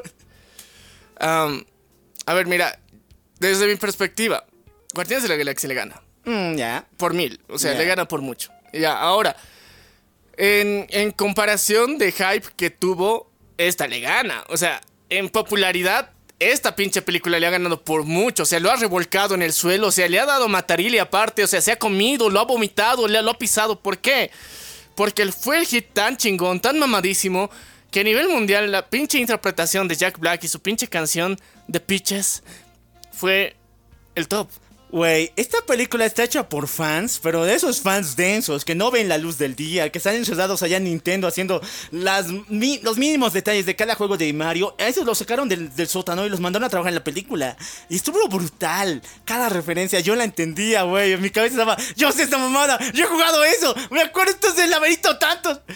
Una película de fans para fans y raramente un concepto que no suena tan bonito que es de fans para fans salió bien. Y a todo el mundo que nunca en su vida fue un juego de Mario, principalmente a los niños que les gusta el Skibidi Toilet, les gustó Mario, güey. A ver, eh, eh, sí, también, pero es que yo creo que no podemos generalizar al punto de decir que ningún niño que vio esta película no ha jugado Mario en su vida. O sea, entendían la referencia y quién lo hacía, pero yo creo que gracias a esto volvió a renacer Nintendo ya. Oye, sí, sí, está ¿Y dos? brutal, porque todo el mundo odia a Nintendo. Sí, digamos que sí, ya. Algún día vamos a tener una discusión muy, muy fuerte con eso. Pero el, el chiste es de que esta película en particular nos dio un giro, volteó la tortilla de todo lo mal que le estaba yendo en adaptaciones. Y Illumination hizo la fusión perfecta para sacar esta película que en trama es re genérica, bro. Es la película más genérica que vas a ver en tu puta vida. Tiene un soundtrack más quemado de la vida. O sea, es una película llena de cosas ultra quemadas pero se siente bien. O sea, Sí, eh, eso. o sea, el premio a tremenda, tre- o sea, tremenda cosa recalentada, requemada, ultra, o sea, ahí procesada, es para Super Mario Bros. Bellatrix de año para mejor película de este año. Como te dije, nada le iba a ganar hasta que vino este pana. Y lo tenía que poner aquí porque si no la pongo me van a lanzar bombas. Y tremenda bomba, güey. Tremenda bomba. Güey, Oppenheimer. Ya, voy a decir la verdad, me dormí. Pero volví a revivir y lo volví a ver. Y Jesús, mamá mía, peliculón que tenemos aquí enfrente. Premio Bellatrix de Oro para Oppenheimer y su creador, Christopher Nolan.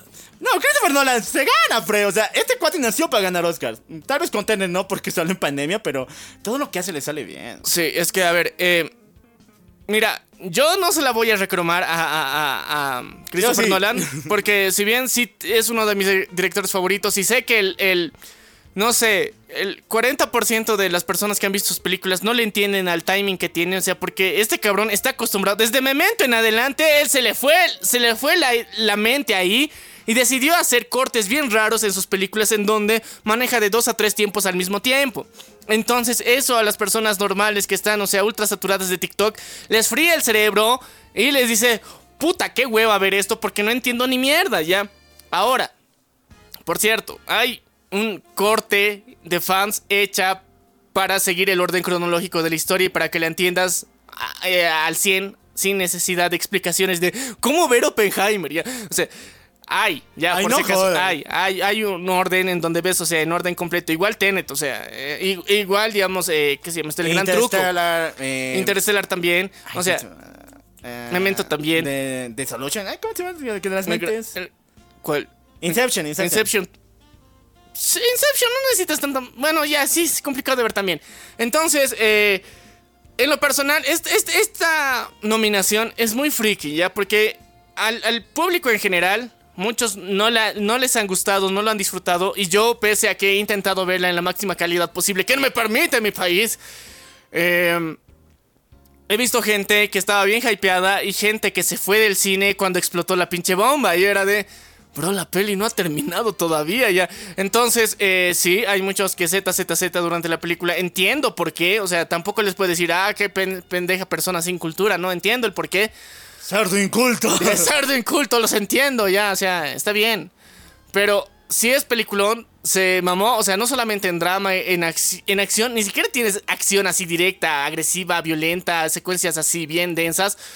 Pero todo te lleva a un clímax bien cabrón. Y donde piensas que todo se va a ir a la mierda, es como que ¡pum! La cima. O sea, el momento más importante de la película no es la explosión de la bomba. Y eso es lo más genial. O sea, porque te hypeas todo el pinche tráiler. Todo lo que ha pasado antes de ver esa película era la pinche bomba para ser lo máximo. Y lo es. Pero dentro de la historia no. Ya, entonces, para mí eso es lo más cabrón. Hay un giro muy genial al final que no pienso spoilear a nadie todavía, pero eh, si no la han visto de esa forma, con esa actitud de intentar entender la historia como una historia tal cual, no como algo que te quiere quemar las neuronas por la acción y la velocidad de las escenas, vean esta película. Está muy cabrona y bien hecha, porque a mí lo que más me, ha- me ha, me ha hypeado y me ha roto la mente es de que las escenas al principio de cuando, o sea, el, el Opi está en la universidad, ¿no ve? Y de repente tienen unas alucinaciones, alucinaciones bien random, ¿no ve? Yo pensaba que esa mierda era CGI y no es, güey, son efectos prácticos. Yo ¿De de- dónde, güey? es, es solamente una especie de experimento con alambres, con iluminación que han hecho y que genera esa ilusión óptica. Y es de qué carajos. O sea, bro, se, se la remamó Christopher Nolan con esta peli, en serio.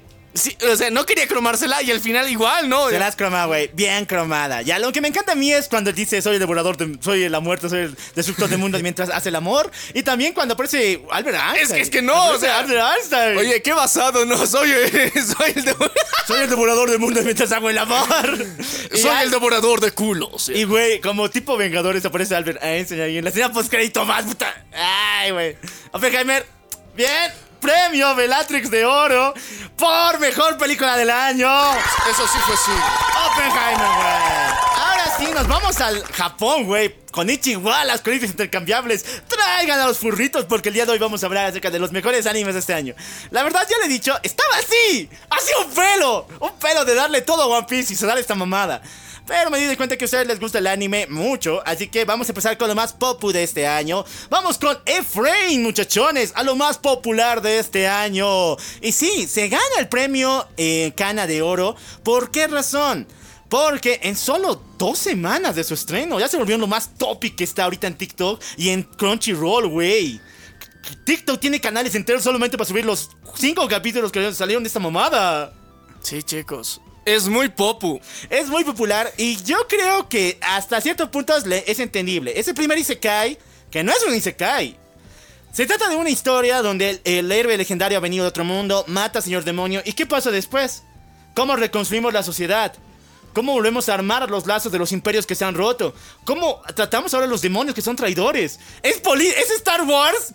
De, en la época post-imperial es lo mismo, pero con waifus. Eh, sí, eh, eh, Star Wars medieval con waifus. Y está brutal, Y güey. por eso tiene el premio Cana de Oro. Sí, a los más popular de este año. El siguiente anime, sí te digo, es popular y se lo merece. Se lo merece con creces, güey. Hay pocas veces donde los, los japoneses saben cómo mezclar gore con, otra, con otro género Sí. para que no sea terror. Porque el terror puede. El gore se puede expresar en muchas otras maneras. Y los japoneses saben. Hay un chingo de animes que son comedia y gore al mismo tiempo. Tenemos el de Haruko-san, tenemos el Ko- Kotoro-san también. Hay muchos que exponen esa mamada. Y el que te presenta ahora también lo hace. Con ustedes, premio Cana de Oro, lo más popular del 2023. Unlock y Undead. La mala, la ma- la que tiene mala suerte con el inmortal, muchachos. Esta muchachita. El que- no muerto, no muerto. el no muerto, el no muerto. Esta muchachita tiene mala suerte, pero de, de verdad. Si tú te acercas con ella, puede ser que caiga una especie de ladrillo a tu cabeza y te parta la cabeza en dos. Y no lo digo así, es literal. Hay escenas donde prácticamente que el ladrillo cae, te va a partir la cabeza y te ves su sangre salir o tu cerebro partirse.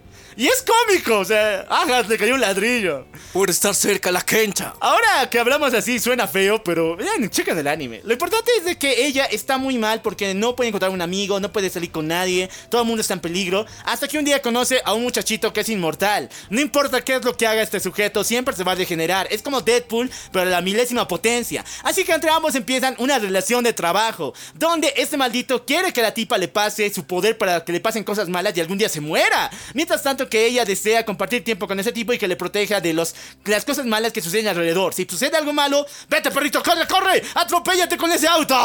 Así que chicos, aquí está. Para, para traducción criolla. La Kencha y el zombie. Sí, chicos, es un brutal anime de Unlock and Undead. Sí, muchachos, premio Cana de Oro para Unlock and Dead. Ahorita está en Crunchyroll, faltan unos cuantos capítulos. Ya termina, está brutal. Como te dije, de lo más popular. Raramente lo más popular, ahorita es lo más trending en todo el año, raramente. Eh, eh, por favor, que para el año ya no sea tu única referencia a TikTok nada más. Bueno, muchachos, seguimos todavía. Vamos todavía con el mejor anime de comedia. Y eso es con mayoría, güey. Sé que la han cagado, su misma empresa lo ha fregado con las retransmisiones, con el postergamiento de fechas, pero aún así no hay que desmeritar que este ha sido el mejor anime de comedia. Te ha hecho pensar que, güey, ¿por qué estoy esperando que haya una masacre zombie para vivir la vida? Sí, chicos, hablamos de El Pibe. ¿Cómo sería? El pibe de los 100, las 100 co- el pibe de las listas de los 100. nah. Sí, el pibe que quiere disfrutar la vida. Sí, muchachos, hablamos de zombie. 100 ¡Bravo! premios Ren de Oro. A mejor anime de comedia, güey. Es brutal. Yo sé que se copian un chingo de cosas de otros animes, de otras películas también que tengan que ver con zombies y con muchas películas de terror. Pero el concepto está ahí. Este güey quiere disfrutar la vida. Se va a los lugares donde en su vida va a entrar un parque de diversiones. Se va a las discos, se va a las pistas de patinaje, donde no le alcanza con plata. ¿Y quién le va a parar? Güey, es una invasión zombie, nadie está ahí. Matas a los que estén ahí, disfrutas el día con los panas. Y los personajes que le acompañan están locos. La exnovia que ahorita está ahí con su actitud pedante, que le vale un comino lo que está pasando con los zombies. El tipo raro que era maleante, que siempre está desnudo. Y Bellatrix. Güey, Bellatrix es una mamacita de mamacitas, una alemana que le gusta el Japón. ¡Mua! Todo el mundo quiere una novia así. Entonces ese tipo con los panas que están dementes va a aguantar las 100 cosas que quiere hacer antes de morir. Y el anime está más avanzado que la serie live action, así que chicos, vean el anime, sí está más good.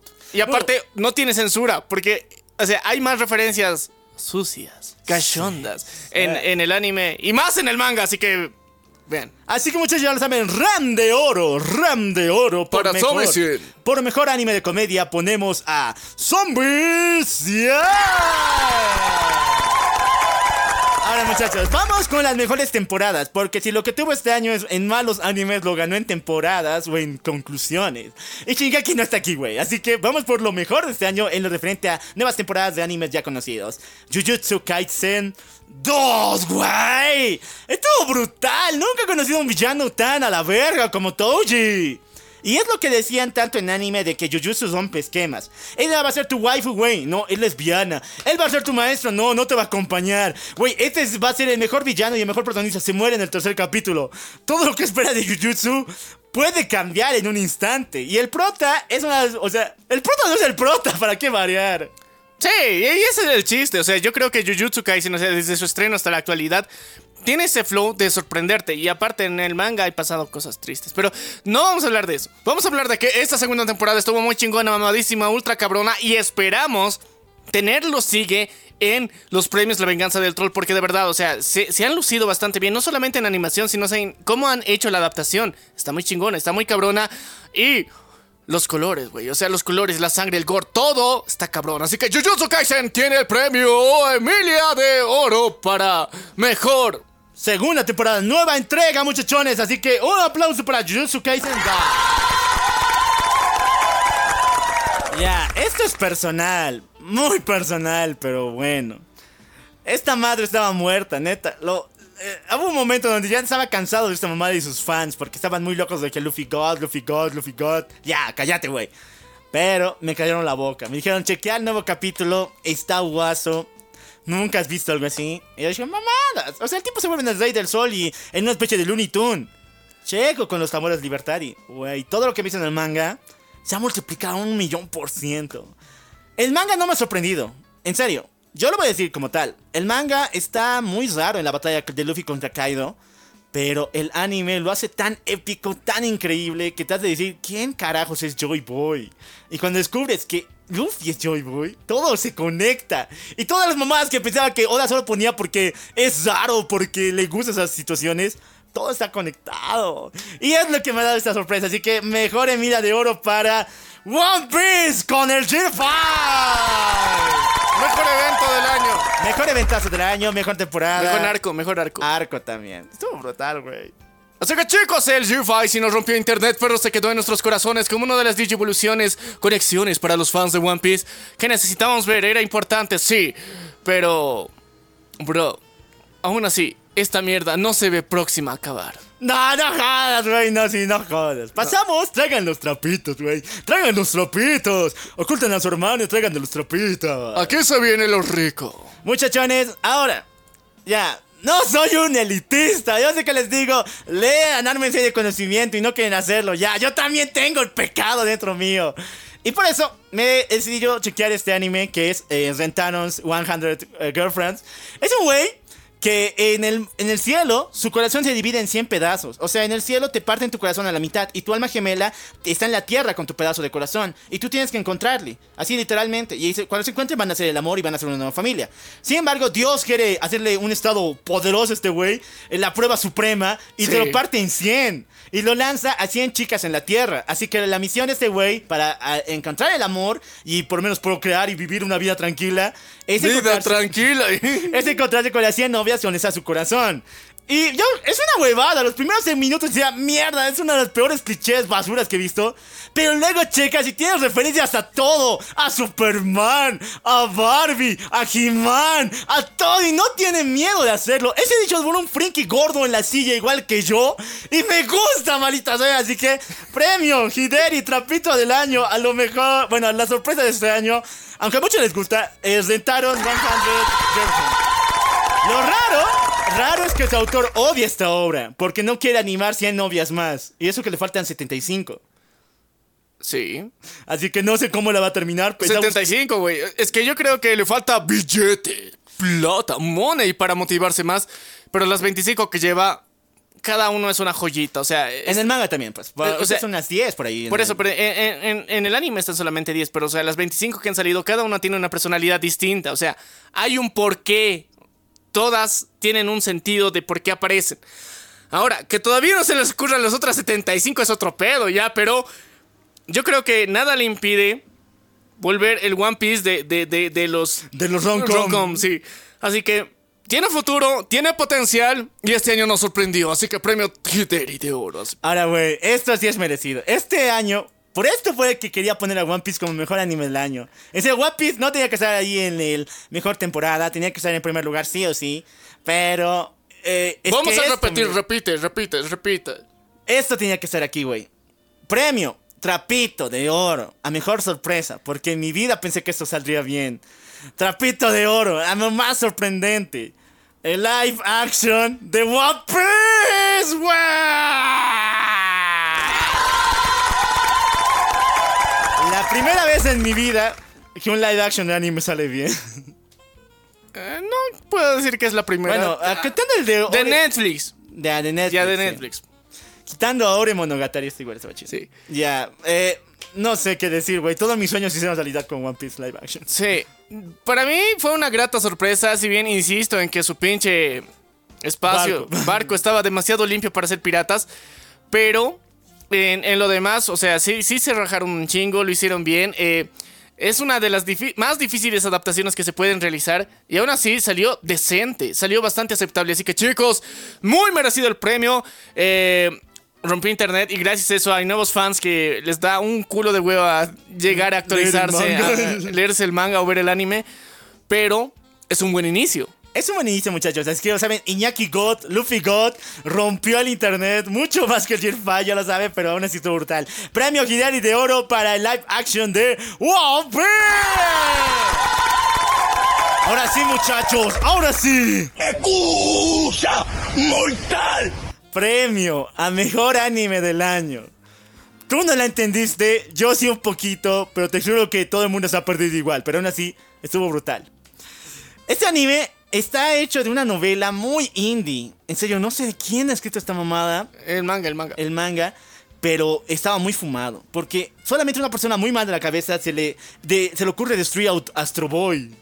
O sea, el pilar del manga. Y lo más importante, una de las novelas más inocentes de la Tierra. El pilar de todo el mundo taco. El pilar del mundo taco creado por gran Osamu Tezuka y no faltarle el y, y no faltarle el respeto, o sea, muy en su nivel decirle, este es un tributo para ti, güey. Sí, o sea- una versión Eiji de Astro Boy. Pero sin profanarlo del todo, es que ese es el chiste, o sea, eh, a ver, hay que decirlo. Pluto, Pluto. Pluto. O sea, según los romanos, plagio de, de- de Hades, dios de la muerte. Versión actualizada futurista ultra chingona, mamadísima. ¡Qué mierda! O sea, e- es que... A mí me- me- lo que más me voló la mente era de por qué mierda sacan esta pinche serie ahora, ahora que tenemos toda la pinche paranoia con... O sea, esto es contrapropaganda robot, ya, o sea... Porque nos muestran lo pegriloso que puede llegar a ser una inteligencia artificial, ¿ya? O sea, ese es el pedo de esta pinche serie, ¿ya? Es muy cabrona porque está bien jodidamente pensado. Y si bien esas referencias brutales, cabronas que hace directamente Astro Boy, no los hace en plan de me cago en tu legado, me cago en tu historia, me cago en lo que representas. No te dicen, ok, tenías razón, pero yo también. Y, y- eso es lo que más te jode, güey. Y bro, o sea, meter a niños en esto, o sea, es como que... eh, ahí está la más grande referencia. Güey, Pluto es la una de las mejores versiones de Astro Boy, neta. Primero está Astro Boy 2003 porque en serio es lo máximo, güey, es lo increíble. Pero luego está Pluto. Y esto se ganó mi corazón, se ganó mucho foco de atención. Y como le dije, tú no lo entendiste, yo tampoco, pero lo amamos de todas maneras. Así que con ustedes, muchachos. Premio Bellatrix de oro. Al para- mejor anime del año. Y no, sí tienes que verlo, sí, sí tienes que verlo. ¡Pluto! Hermanos de lujo, güey. Sí, no, no, de verdad fue, fue un- una genial adaptación ya. O sea, est- estuvo a- al nivel que tenía que ser. Bueno, muchachos, ahora sí nos pasamos con las series. Sí. Vamos con las series de este añazo, porque pasaron mucho, mucho en materia de televisión y en servicios de streaming que nos han dado mucho de qué hablar. Así que vamos con el siguiente. Sí, chicos, tenemos que darle un premio brutal, un premio importante, chicos, porque este año una de las cosas más populares, teóricamente, en mi mente y en mi corazón ya, fueron nada más y nada menos que Gen B. La adaptación de... Bueno, no es adaptación, es Eh, la expansión del universo de, The The Boys. Chicos, si todavía no han visto esta serie, tienen que verla. Está muy genial, está muy chingona. Y de referencia, primero tienen que ver The Boys si aún no lo han visto, ¿ya? Si no han visto The Boys, esta mierda no van a entender la mucha la referencia de, de qué mierda están hablando. Pero si ya la han visto y ven esto, es como que el complemento perfecto. Todo, todo cuadra perfectamente y te das cuenta de que el universo de The Boys está una mierda. O sea, eh, está Es más podrido de lo que tú pensabas. es más podrido de lo que ya habíamos visto. O sea, de por sí ya estaba turbio, pero es más turbio. O sea, no solamente es lo que nos han mostrado de esos pendejos que están intentando matar supers, sino hay otro submundo que también está aún más podrido. Y sobre todo, el Gen B es un peligro, chicos. Así que una de los brutales, más épicas y geniales eh, historias que ha sacado y Amazon otra vez llevándose otro premio. Algo le está pasando a esos cabrones. Al fin están entendiendo cuál es la fórmula para hacer las cosas bien. Y no rentar películas. Sí, no rentar películas, putos, ya. Así que premio, cana de oro para. Gen B, muchachones. Ahora, en materia de adaptaciones y, y- y cosas populares también que hubieron dentro de este año, tenemos que rescatar a una de las joyitas que tuvimos este año. Sí, estamos hablando de The Last Fucking Us. ¡Esa! Premio lo más popular de este año porque desde que se estrenó, por lo menos hubo un hype dos meses. Creo- Y eso es mucho. ya. Creo que esto fue lo que salvó Sony. No, Sony, bro. Esto es de ah, HBO. Ah, bueno, salvó, pero a Sonic también, porque, o sea, es de PlayStation también, pues. Eh, sí, sí, pero a ver, The Last of Us es una muy buena, cabroncísima adaptación del juego, ¿ya? Si bien es como que la versión eh, Resumida. resumida, pero en serie, pero está muy bien adaptado, o sea, es un excelente live action que han hecho, una buena adaptación, si bien se pasaron por el arco de triunfo ciertas cositas, ciertos detalles, pero creo que no es para mal, sino es para guardársela para la segunda temporada, donde eso sí va a ser importante, se lo va a rescatar y se lo va a poner en la siguiente y va a ser como que un boom de emociones más cabrón, porque si te lo ponías eh, en la primera temporada, te iba a querer, o sea, te iba a voltear la idea que el final está de la mierda. ¿Qué carajos pasó aquí? Y te iba a hacer odiar un poquito más, porque de por sí ya, ya, ya tienes eh, eh, este final de, de- del padre que quiere dar la, o sea, quiere cuidar tanto a su pendi adoptiva. Y está chingón. Pero si sueltan más de la información que hay, es como que, ¿qué pendejada hiciste? O sea, eso es lo que todos hubiéramos pensado. Si juegas el juego, eso piensas. Pero cuando venga la 2, ahí va a ser como el putazo más grande, pero, o sea, va a ser con respeto. Es que yo creo que esa, esa pequeña y delicada línea que hay entre el respeto que le tienes a este cabrón y entre es un pendejo es muy delgada, es muy delicada. Así que esperemos, esperemos la segunda temporada que se venga igual de chingona. O sea, Bella Ramsey, excelente trabajo que, que hizo dentro de, de esta película. Pedro Pascal también se lució en esta película y fue uno de los momentos más icónicos porque, o sea, todos de repente despertaron una paranoia. Así que premio. Cana de oro para lo más popular de este año, The Last of Us. Uh, uh, uh, uh, uh, uh, uh, uh. Ahora tenemos que hablar de series animadas, chicos. Porque estas, serie, es- estas series que estuvieron este año eh, estuvieron chidas, estuvieron geniales, pero hay algunas que rompieron y batieron todo, absolutamente todo durante este año. Hablamos de nada más y nada menos de que el regreso, versión animada de una historia alternativa que no había salido en otro universo, es de Scott Pilgrim. Sí, chicos. Take off. Premio Rem de oro para Scott Pilgrim. Muchachones, vamos por lados. Esto no es anime. No jodas, Netflix, no me muero. Tiene tu opening en, con Lisa. Lisa hizo el opening. Sí. Tiene sus referencias a anime. Pero no jodas, esto no es anime. Mm, Teóricamente, sí. O sea, si tomamos en cuenta que toda la producción es japonesa, sí es anime. Ya. Ya. Pero el tip, estilo de animación al 100 no es anime. Y güey, me encanta que hayan expandido la historia de Walter. Walter es el personaje creo que menos que sale, tanto en el cómic como en la, en la película como tal. Sí. Y ya, su único propósito es ser gay, pero... Ahora es, es gay icónico. Ahora es trap, no sé, Eh, es gay. waifu gay, no sé qué le han dicho, pero no, levantó eh, eh, fandom muy fuerte. No, no, no, es que es gay. Gay fuckboy. Sí, Ya, eh, güey. Y, y- y eso lo hace, o sea, más, más God dentro de todo esto. Entonces, han expandido este universo de una forma más interesante, dándole otro giro, otra, otra vista, un refresh mu- muy, importante. Porque para mí era como que otra vez ver, o sea, todo lo que eh, ya había en el cómic, que técnicamente es lo que hay en la película, otra vez era como que muy necesario.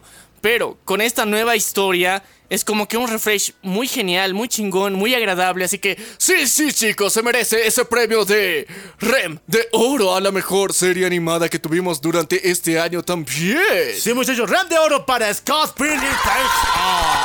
Pero en cuanto a animación, Japón no se quedó atrás. O sea, esto te- técnicamente es japonés. Pero hay otra cosa que también eh, dentro de la serie es hizo algo genial. Es nada más y nada menos que la brutal y única y detergente Agretsuko que tiene otro premio ¡Ram de oro, muchacho! para el mejor final de temporada. Así que es la temporada final, la- ya, ya está disponible para todas las plataformas de, de streaming. Así que, chicos, qué temporada más, más fumada hasta cierto punto, porque no.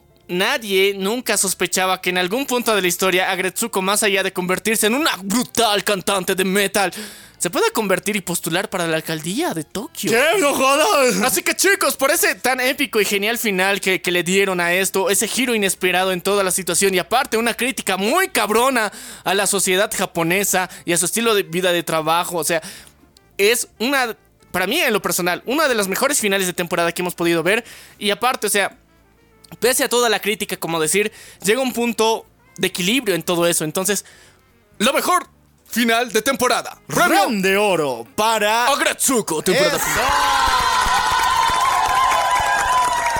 Oye, en serio, no estuvimos nada mal, viejo. Sí, no, no estuvimos tan mal como pensábamos, pero chicos, tenemos que pasar a otras cosas que realmente cambiaron todo lo que pensábamos. Sí, chicos, necesitamos a Emilia, porque Emilia nos va a dar un premio a una de las mejores series que tuvimos durante este año. Series de misterio, de terror, de drama.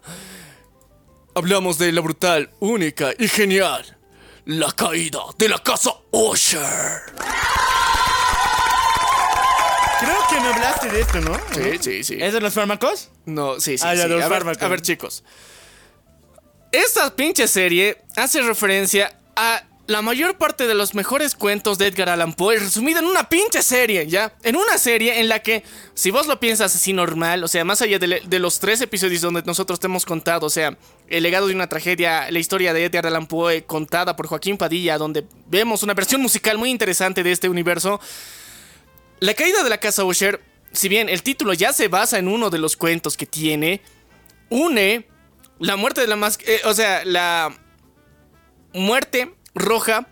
Uno, el, el cuervo, también la caída de la casa Usher, ah, eh, la historia de Arthur Gordon Pym. O sea, une todos estos cuentos en una misma historia que se centra en el título de la película, obviamente. Pero lo une de una forma tan cabrona, actualizada, moderna y genial, que en serio es una de las mejores series más dignas de verse de este pinche año. Que necesitan verla, o sea, si les gusta el terror, les gusta el drama y les gusta el fucking Edgar Allan Poe, vean esta pinche serie. Tiene gore, tiene un gore cabrón, un bien hecho, o sea, tiene escenas así que estás de puta madre, qué asco. Y también, o sea, tiene buenas escenas de muerte. O sea, está muy cabrona, muy bien hecha y por eso les renovamos el premio de Emilia de Oro para la, La caída caída. de la casa Osha. La caída de la casa Ocean. Ahora sí, dime, güey, ¿cuál es la mejor serie del fucking año? No, todavía no Ah, vamos todavía a no, llegar a eso, no. chicos, porque todavía hemos visto muchas cosas geniales durante este año. Y sí, una de las mejores finales de temporada también que tuvimos fue. eh, bueno, uno de las relaciones más extrañas y tóxicas de amor-odio que se tiene dentro del público. Ay. El puto de Joe, ya, el puto de Joe, de Yu, de la pinche serie. Hasta la anterior temporada esta era como que, ok, o sea, este pendejo está enfermo, este, este pendejo mató a su vieja por otra vieja y ahora supuestamente le está persiguiendo hasta Europa. ¡Qué asco! Ya. Y era como que no había algo realmente nuevo que pueda hacer y era como que yo en, en particular era de que bien cliché este cabrón se va a ir a hacer sus aventuras por Europa, ya, o sea, hay muchas películas que tienen su aventura por Europa y ya, y finite. Pero no, le dieron un giro muy cabrón y se supone que este sería el final de Yu como tal, como serie. Y la verdad creo que tal vez se les va a sacar de la manga a sacar otra temporada, pero si este fuera el final, sería uno de los más cabrones, más geniales y con unos giros finales que no te lo esperas. Y eras como que, ah, pinche Joe, o sea, ya chíngenselo, duérmanlo, duérmanlo. Era de, espera, Joe es bueno. Y eso ¿Es lo- bueno? eso es lo que te hace dudar esta última temporada de You. Así que chicos, por eso se merece un premio Emilia de Oro. Última temporada de...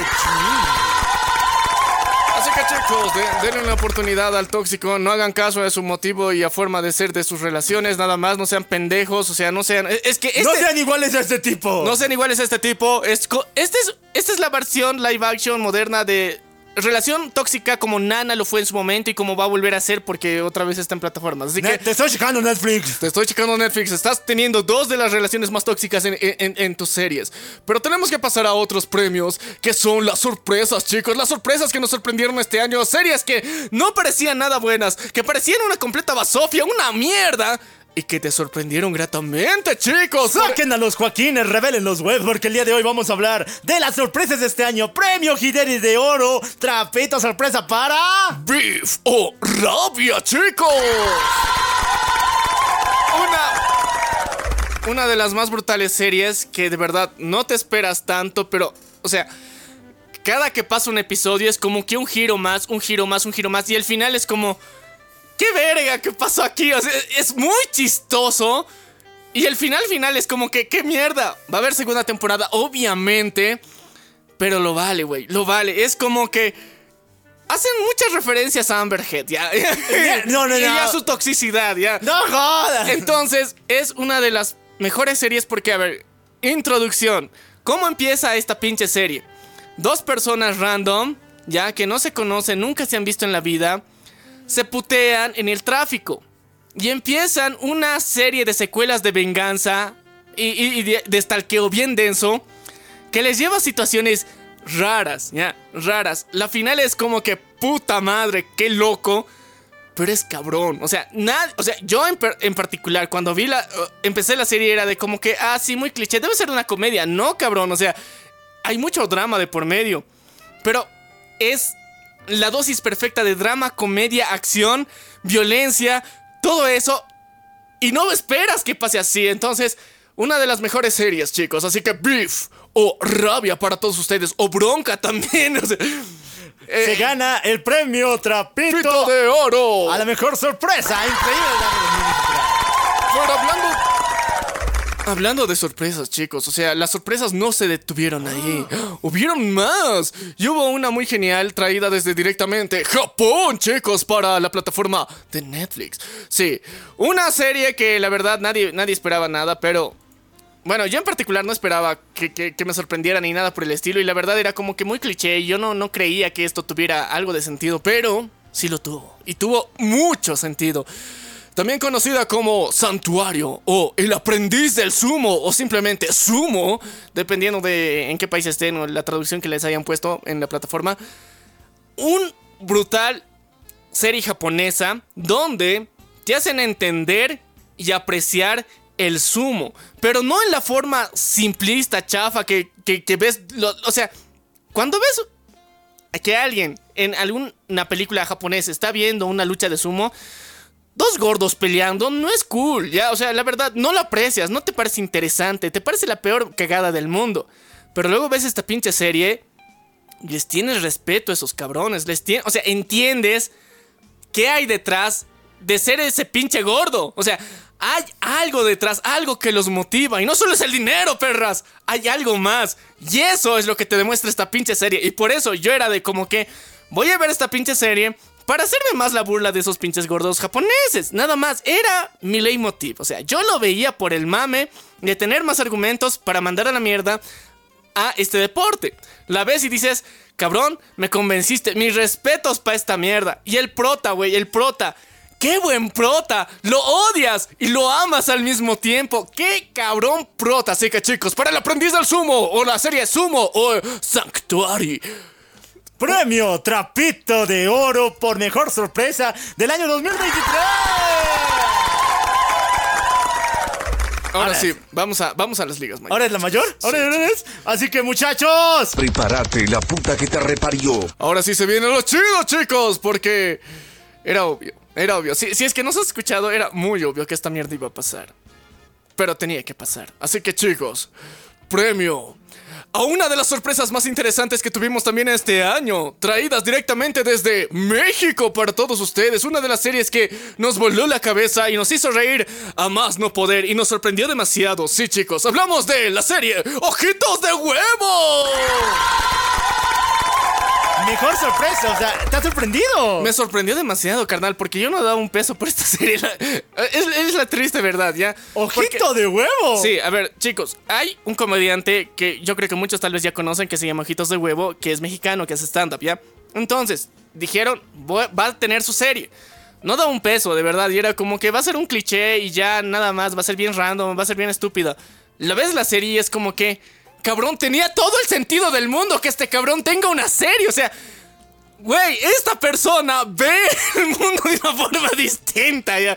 Entonces, eh, contexto, es una persona ciega que te va a mostrar cómo ha vivido su vida y su digievolución en una serie ficticia de eventos que de alguna forma te hacen llamar a la reflexión de cómo es personas con esta discapacidad visual que se enfrentan a este tipo de relaciones. Y más aún, una persona que se convierte en estando pero, en comediante, viniendo de ese contexto. Y es cabrón, es genial, es una joyita. Así que, por favor, chicos, hay cosas chidas que se hacen también en México. Y una de las mejores series de este año fue Ojitos de Huevo con el premio Hideri de Oro por mejor sorpresa. Ahora sí, ahora sí, ahora sí. No, espera, ahorita es la mejor serie. Ahora sí, ahora No, güey, ahorita es la mejor serie. ¡Ahorita!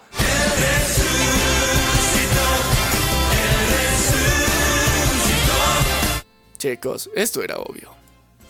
¡Mejor serie del año! ¡Lucky!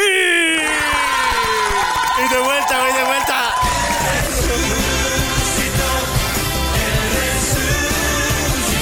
Si era tan buena en la primera, ahora que se ganó el premio a mejor serie del maldito año. Sí, chicos, premio Bellatrix de Oro para Loki.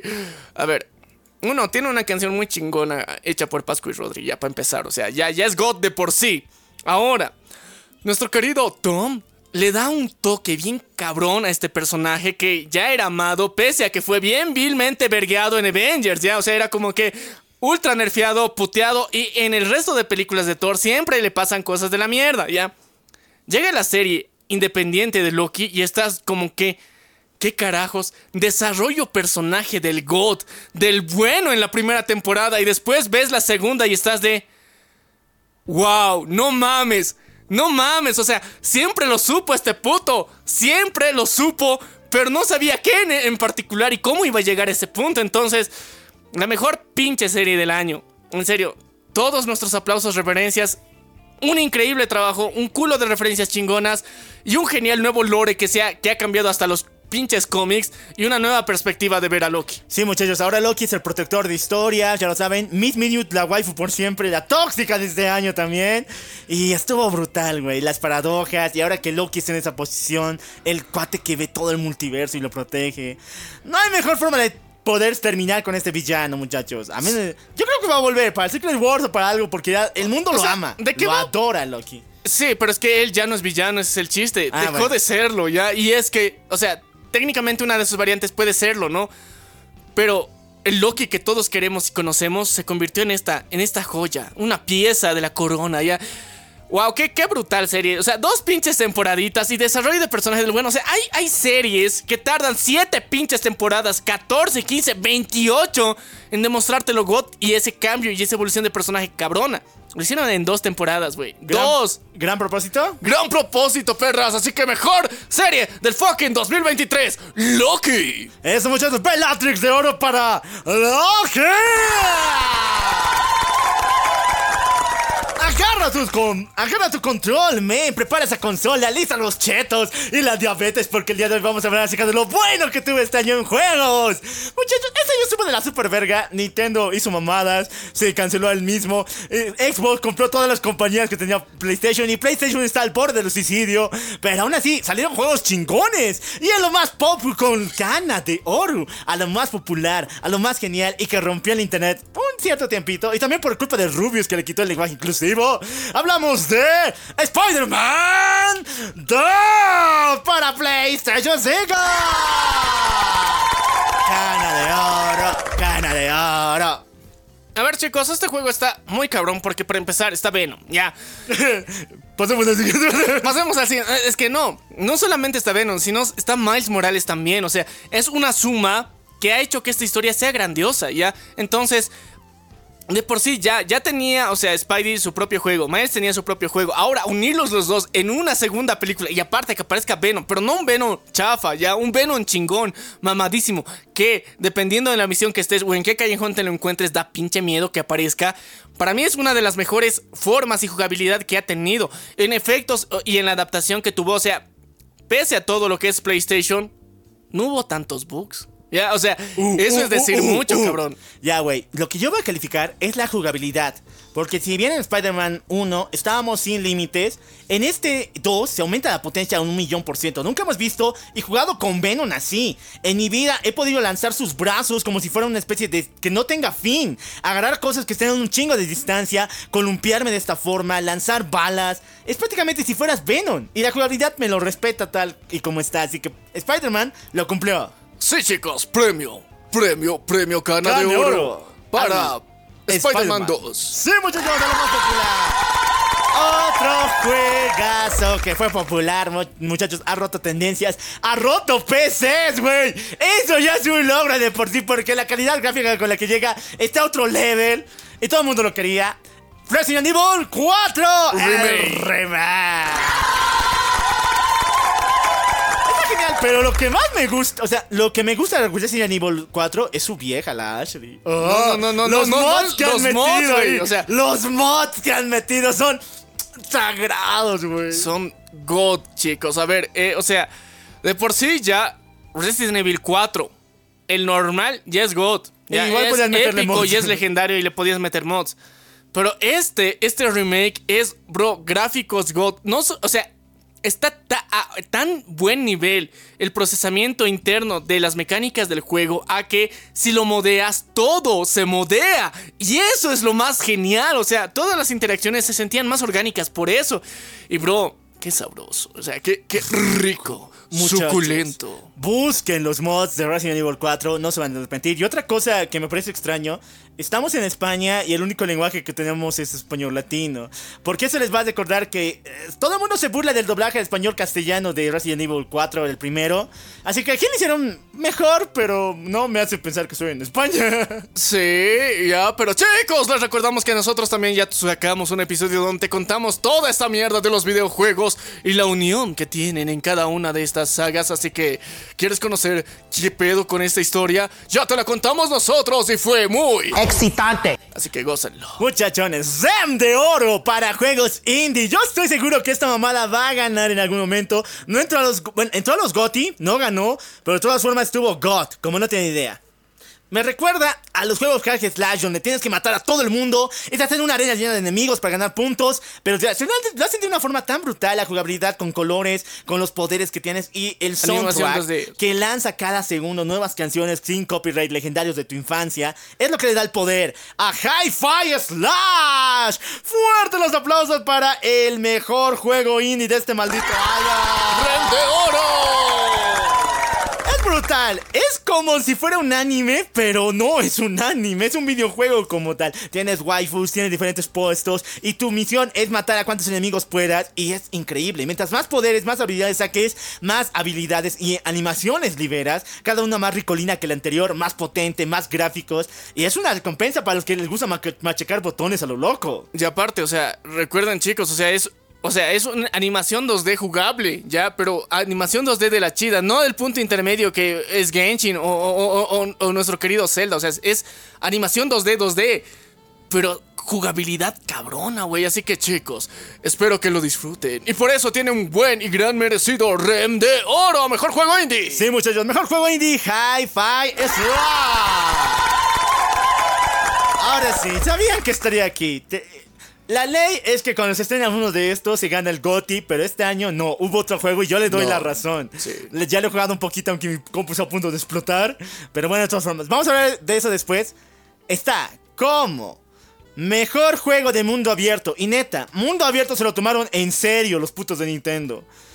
The Legend of Zelda, The Tears of Kingdom. O las lágrimas del reino. Premio Emilia. Emilia de oro a mejor mundo abierto. Wey, ya no es mundo abierto, es Minecraft. Es Minecraft, Zelda. Aquí puedes armar tu pinche auto medieval con rocas. Sea, es Te que puedes es- armar un robot con... A ver, es, especie de como Minecraft y Lego Land, o sea, los dos unidos en este pinche juego en el universo de, o sea, Zelda. Irule, ya, Sí. De Irule. Hyrule. Hyrule. Irule. Hyrule. Ya. Entonces, chicos, ¿quieres conocer la historia completita de The Legend of Zelda? Tears of Kingdom, ya la tenemos para ti, para que la sabrosees, para que entiendas todo el concepto. Y tenemos también del anterior, o sea, que Wild of... ¿Cómo era? Eh, Breath of the Wild. Breath of the Wild. Así que chicos, ambas ya están así con el lore completito, ya te actualizas completo, ya sabes qué pedo con esto. Y aparte, jugabilidad cabrona. O sea, Oh. cabroncísima jugabilidad. En serio, es, es uno de los mejores juegos. Se lo tomaron muy en serio, muy bien hecho Nintendo. Pocas veces te felicitamos, pero esta vez sí, te lo ganaste. Tu gran premio Emilia de Oro. ¡Eso! ¡Fuerte para The Legend of Zelda! Las lágrimas del rey. Ahora sí. Sorpresita, muchachos, sorpresita. Lo que me ha sorprendido muy, muy guaso es que por fin en la historia tenemos un juego de Harry Potter que es chido. Sí, chicos, un juego chido de Harry Potter. Un juego chido, no solamente que dicen chido solamente los fans, porque hay un chingo de juegos anteriores que dicen que es chido los fans, pero este que dicen todo el mundo que lo ha jugado. Sí, hablamos de nada más y nada menos que Hogwarts Legacy, perras. Sí, ganador del Hideri de Oro por mejor sorpresa del año 2023. Cuando lo escuché y cuando vi los gráficos primeramente dije a la mamada, esto es una huevada, mira su cara de ese tipo, mira el otro. Pero los fans me dejaron con la boca abierta. Uno. Luego hubo una especie de polémica que me hizo más ganas de comprar este original, si es que saben de qué ha pasado. Y después, al final, sacaron los mods. Los mods, güey. Mickey Mouse junto con Box Bunny, junto con He-Man podían ir a Hogwarts, tomar el sombrero, ir por misiones a cazar a mortífagos. Estuvo brutal. Estuvo muy chingón. Es que la atención al detalle, cabrón. Ese, ese es el, uno de los principales puntos que tuvieron dentro de Hogwarts Legacy. Porque a diferencia del resto de juegos que si bien, o sea, obviamente ya tiene todo el universo mágico. La jugabilidad que le metieron, o sea, desde los hechizos que puedes utilizar, los movimientos que tienes para hacer los hechizos, las habilidades nuevas que tienes, puedes volar en escoba, o sea, hechizos que puedes atacar, o sea, una especie de interacción en multijugador que puedes tener, aparte de las misiones personales, o sea, todo fue sumando y era como que, qué cabrón, y puedes desarrollar tu propia historia individual como un mago dentro de Hogwarts, así que si no te llegó la carta, métete a puto Hogwarts Legacy y vas a darte cuenta de que sí, tú también puedes ser un mago, así que premio Hideri de oro para Hogwarts Legacy. Bruta, lo mejor. Ahora sí, muchachos. Ahora sí. Ahora sí.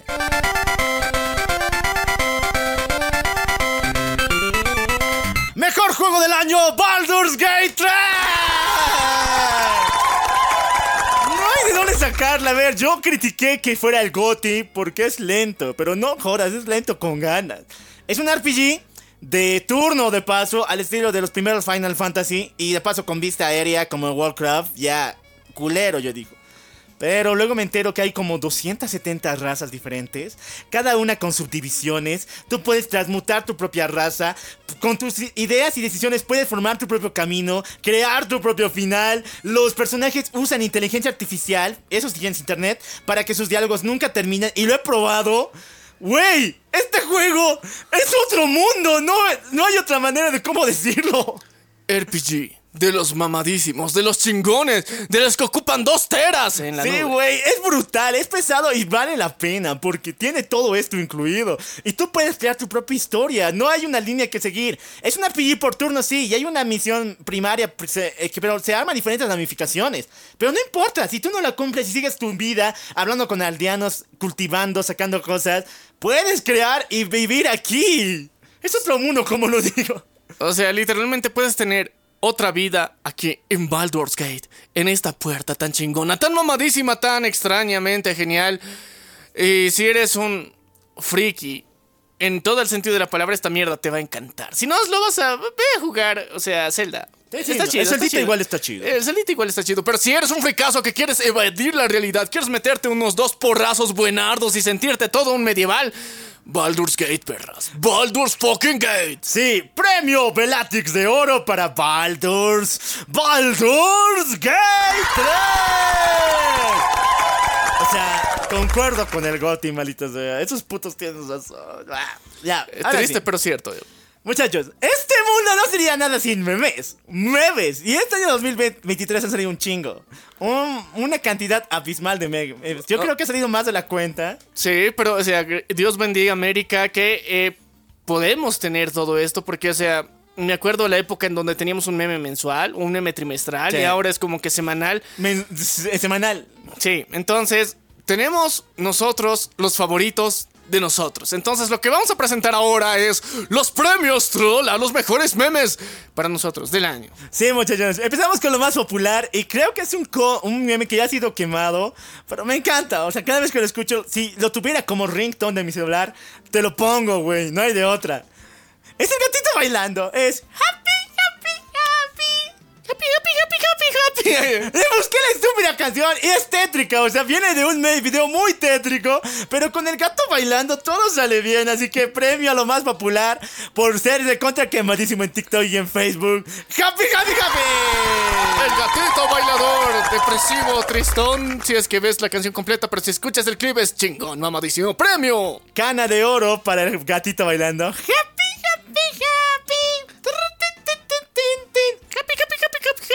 happy, happy. A ver, ya te la saben. Sí, ya me la sé. Ya, muchachos, este año fue gay. Este año fue muy gay, güey. Estuvo brutal y en el mes de marzo nos llegó una sorpresa que no nunca tuve idea de ver. Pero, a ver, este meme se gana popularidad, pero al mismo tiempo con una capacidad increíble de que no sabes de qué están hablando. Es un shitbot tan brutal que no importa de qué está pasando, qué va a suceder. El ritmo ya te agarra y te dice que esto va a terminar muy, pero muy sensualón. Hablamos del meme de Vámonos de Fiesta Factory. y tiene su versión en inglés. O sea, primero fue inglés y después fue latino. En inglés es mucho más cabrón. Es el A ver, eh, este meme es más gringo que latino. Claro, por supuesto. La verdad, la verdad. O sea, es. eh, pero, o sea, la referencia está ahí porque.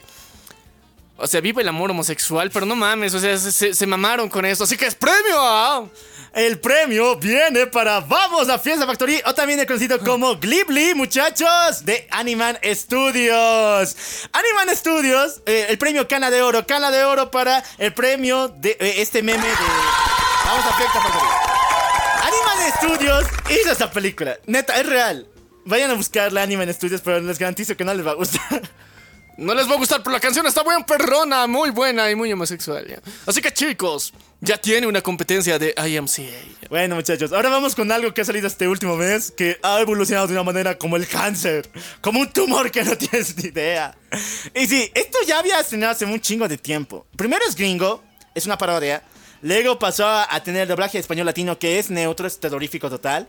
Pero un dominicano del mismo pinche infierno le dio un doblaje legendario de los God que hace que esta mamada sea tan popular y hasta el día de hoy siga rompiendo. En serio, hay doblaje mexicano, colombiano, peruano. Pero el dominicano es go. El dominicano es God. Así que para ustedes, muchachos, premio Cana de Oro a lo más popular de este año. El memardo más popular, Cana de Oro, es para. ¿Cómo está, muchacho?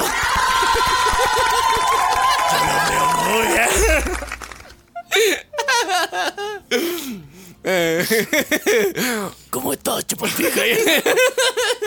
¿Cómo está, me causa? El, domini- el dominicano, o sea, güey, no, nunca me enteré que el dicho dominicano fuera tan cabrón. No, o sea, e- este año rompimos fronteras, chicos. O sea, los memes vinieron de lugares insospechados. Así que fue, fue uno de los momentos más extraños, más raros, pero. ¿Cómo de causa? Estuvo brutal, así que premio Cana de Oro para... ¿Cómo estás, muchachos? Pasamos con los premios REM de oro, muchachos, a memes referenciales. ¿A qué me refiero con referencial? Que están destinados a una sola cosita, a un solo producto, a una sola franquicia, pero se han hecho tan populares que le han dado una importancia y una relevancia enorme. Y una de estas fue consecuencia de The Legend of Zelda of Kingdom, y no de una manera con Link, sino con su villano Ganondorf. Hablamos del REM de oro para mejor meme referencial, el meme de Suavemente, bésame. O también conocido para ustedes como Vamos, dale, Zelda, dale, pásame la trifuerza que tengo hambre. Y sí, muchachos, los latinos la volvemos a hacer, la volvimos a romper. Para empezar hay que aclarar. La referencia y la pinche canción no es nueva, ya es de, es de los 2000, ya es de terminando los 90, empezando los 2000. Es un, un cuarteto muy chingón, muy cabrón, muy genial, muy épico. Pero con Ganondorf, güey. Con Ganondorf le mete el flow, le, le mete el ritmo, le mete el feeling muy cabrón. Suavemente, John's the Bottle, chicos. Estuvo brutal. Y la animación que salió después de la de Zelda, Dame la Trifuerza, estuvo genial. Los latinos estamos rompiendo en memes, como no tienen idea, y está increíble. Vamos todavía con los memardos referenciales. Este es un meme cortito, pero que me ha gustado un montón. Y para mí es uno de los mejores a más no poder. Yo quería poner aquí Blue Bee del 18 de agosto, pero ya lo teníamos un chingo de veces, así que, ma. Sin embargo, hay otro meme de hora de un show más. O sea, dos memes de show más han ganado este año. Y este es cortito, pero sumamente genial. El de, oye, es el martillo. Saca una, es real. Sácame una foto con él. Chicos, chicos, él es real y de repente llega Martillo y... Martillazo en el ano. Premio de Rem de oro para es el martillo. Chicos, es el Martillo, sácame una foto con él. No, es que lo puedes usar de muchas maneras. O sea, no solamente con el martillo, con tu waifu, con tu... no- Hay uno que dice, chicos, es mi novia, tome foto con él. Sí, sí, y, y eso aplica mucho porque me acuerdo que hicieron un tren en TikTok donde mostraban cuando, o sea, ese audio con, cuando te estás sacando fotos en eventos de cosplay. Y, Sí. y, y fuera bien, bien épico ya, porque eh, sobre todo se usaron con trapitos Oh. para antojar más. Así que ya lo saben, muchachos, es el martillo que gana el premio Rem de Oro a mejor meme referencial. Ahora, tradición. Hay tradiciones en los memardos y son los memes, los memes de niveles. O sea, aquellos que con alguna musiquita y con alguna animación te muestran que algo es God o algo es ZZZ o turbio. Muy turbio. Y eso, y eso fue el año pasado, el inicio. El año pasado fue el inicio con los memes de Mr. Increíble, que estuvo, eh, ahorita sigue todavía. O sea, sí, es- ya, ya es un clásico. Y el antaño pasado fue el de ¡Qué pro! Y estaba súper genial. Pero actualmente tenemos a dos. Y uno va hacia arriba de lo God y otro va abajo de lo feo y turbio. Y empezamos con premios Emilia a los mejores memes de niveles con una de las animaciones más extrañas que he visto en mi vida. De pecesuelos. ¿De pecesuelos eso? Según yo era pecesuelos, no sé, nunca, nunca, nunca estuve seguro ni pude confirmar ni desconfirmar eso ya. Güey, es una. No sé, es un Nintendo 87 o así. Premio Emilia de Oro por premios mejores memes de niveles para ¡Hey! Italian Man. O como se le conocen. ¡Wow! ¿Qué pasa, que ¡Guau! Estuvo brutal, güey. En serio, para mostrarte que algo está muy mal, algo está muy feo. Necesitamos defecto. Italian Man, chicos. Está súper genial, güey. Cada vez te muestra lo que está pasando. Un pinche italiano, su pizza, su Ah, ya almohada. me acuerdo. Eh, Esta es una de las parodias que tuvieron Ratatouille. Eh, creo que es brasilera o europea. O sea, es una parodia que hay. O sea, no es parodia, parodia, sino es como que. ¿Sabes lo que hay eh, versiones piratas? Eh, bot, botchet. Bueno, se percibe.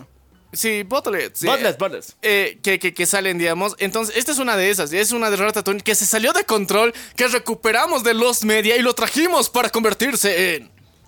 en este meme, muchachos. ¡Ey, Italian Man! ¡Guau! y ahora sí, muchachos, mejor premio. Emilia de Oro para ¡Ey! Italian Man. Emilia de Oro para este memardo que gana premios por niveles. Ahora sí. Si nos estamos mostrando de lo feo que hay, vamos hacia arriba, vamos a mostrarlo God. Y para eso salió en los últimos meses, en octubre y noviembre, un memardo que hasta el día de hoy la está rompiendo como no tienes idea. Es el meme de Turn Around Brian. ¿Quién diría que un montón de niños cantando mal y al final un chico recién afinando mostraría tantos momentos de diversión? Ah, así, tell me one, ¿ves? Turn around. Turn around. Turn around, Black Eyes. Yes. Estamos en una película, creo que es el diario de mi juventud. Es un muchacho que tiene 10 añitos y se enamora de una chica y en su diario escribe estas mamadas. Es súper chistosa. Ah, sí, pero es bien hay épica una- esa. Hay, una escena, una escena en las audiciones para el musical que tienen que hacer en la escuela. Y es como que en, en el proceso de las audiciones hay un montón de niños y todos cantan de la verga ya. Entonces, hasta que llega el batito enamorado y, y- y ahí todo, todo cambia. Hay magia. Salen, salen juegos artificiales cuando él interpreta esta brutal canción. Y muchachos, actualmente es el memardo para calificar que algo está muy bien, algo está sobresaliente. Y por eso, Emilia de Oro para Turn Around. Ahora sí, muchachos, vamos, saquen los bultos. Quiero ver los bultos porque vamos con el premio Trapito del año a sorpresa de este año. Y hay uno que personalmente me ha llamado mucho la atención. Y todo el año lo he visto. No sé qué ha pasado, debe ser por el anime que el live action de One Piece que ha estallado tanto. No, no, no, y, no, es, no es todo el año, o sea, esto salió hace poquito, cuando salió el episodio que era una adaptación del manga de One Piece y, o sea, fue un momentazo, fue, es que es un momentazo, cabrón, o sea, no es cualquier cosa, es el momentazo. Y no solo pasa una vez, es que es lo más chistoso, esta pinche referencia nunca nos habíamos sido conscientes de que se ha repetido tanto en la historia de la ficción, tantas veces, pero One Piece lo hizo obvio. ¿ya? Sí, muchachos. ¿Por qué me ayudas? Porque somos amigues. y, y mientras tú y yo estamos chupados ahí en el extremo festejando, Nami está con la cara de puerco, güey. ¿Qué hemos hecho? Uy, qué raros son estos güeyes. Sí, güey. Así que es un meme hecho para los panas, hecho para los vatos. Y raramente, como tú dices, ha pasado un chingo en la ficción. Así que premio Hideri de oro para este memazo de los amigues. Son, son amiguis. Pero yo digo que también hay otro meme de One Piece que se merece nuestro gran aplauso. Y raramente no es en favor de One Piece. A ver, muchachos, todo el mundo se va a acordar de. Oigan, pibes, ¿y cómo rompo el internet? Premio Hidari de oro por la sorpresa de que no fue tan sorpresa de romper el internet con la G4. Muchachos, fue brutal. O sea, todo el mundo jodía a One Piece. Porque sí, no rompió el internet. Fue tendencia, rompió Crunchy, pero no rompió el internet. Y todo el mundo, principalmente los fans de Dragon Ball, crearon ese memardo que lo repetían una y otra vez de Chibibes, ¿cómo rompo el internet? y es, es, en sí es el, el, meme original, es cómo se hace en sí. sí es una señora que tiene una postura muy extraña. Pero después saltó y se volvió mucho más popular en Pibes como rompo el internet. Y, y, y cada vez que algo sale mal y que teóricamente los fans le dan mucho hype, o sea, igual que a nosotros con Rebel Moon, o sea, pasa y pone este, pone este memazo. Pibes, ¿cómo se hace una película de Star Wars? O sea, oigan, pibes. eh. Oigan, pibes, sí, me encanta, muchachos. El Oigan, pibes es uno de los mejores memes. Y este año, con One Piece la ha roto un montón. Así que premio Hideri de oro para todos los memes de One Piece. Ahora sí. El meme de memes. El, el, el, el, que fue God durante más de medio año. Que, que, nos rompió la puta cabeza. Pero aún así no nos cansamos, cabrón. O sea, aún, aunque lo han quemado de mil y un formas, le han puesto así la pirotecnia más densa, no se ha quemado. Así que ya lo saben, muchachos. ¡Aquí está! El que te domina. Muchachos, premio Bellatrix de Oro a mejor memardo hasta el día de hoy. Porque siguen saliendo todos, todos, todos los memes que tengan que ver con la chamba.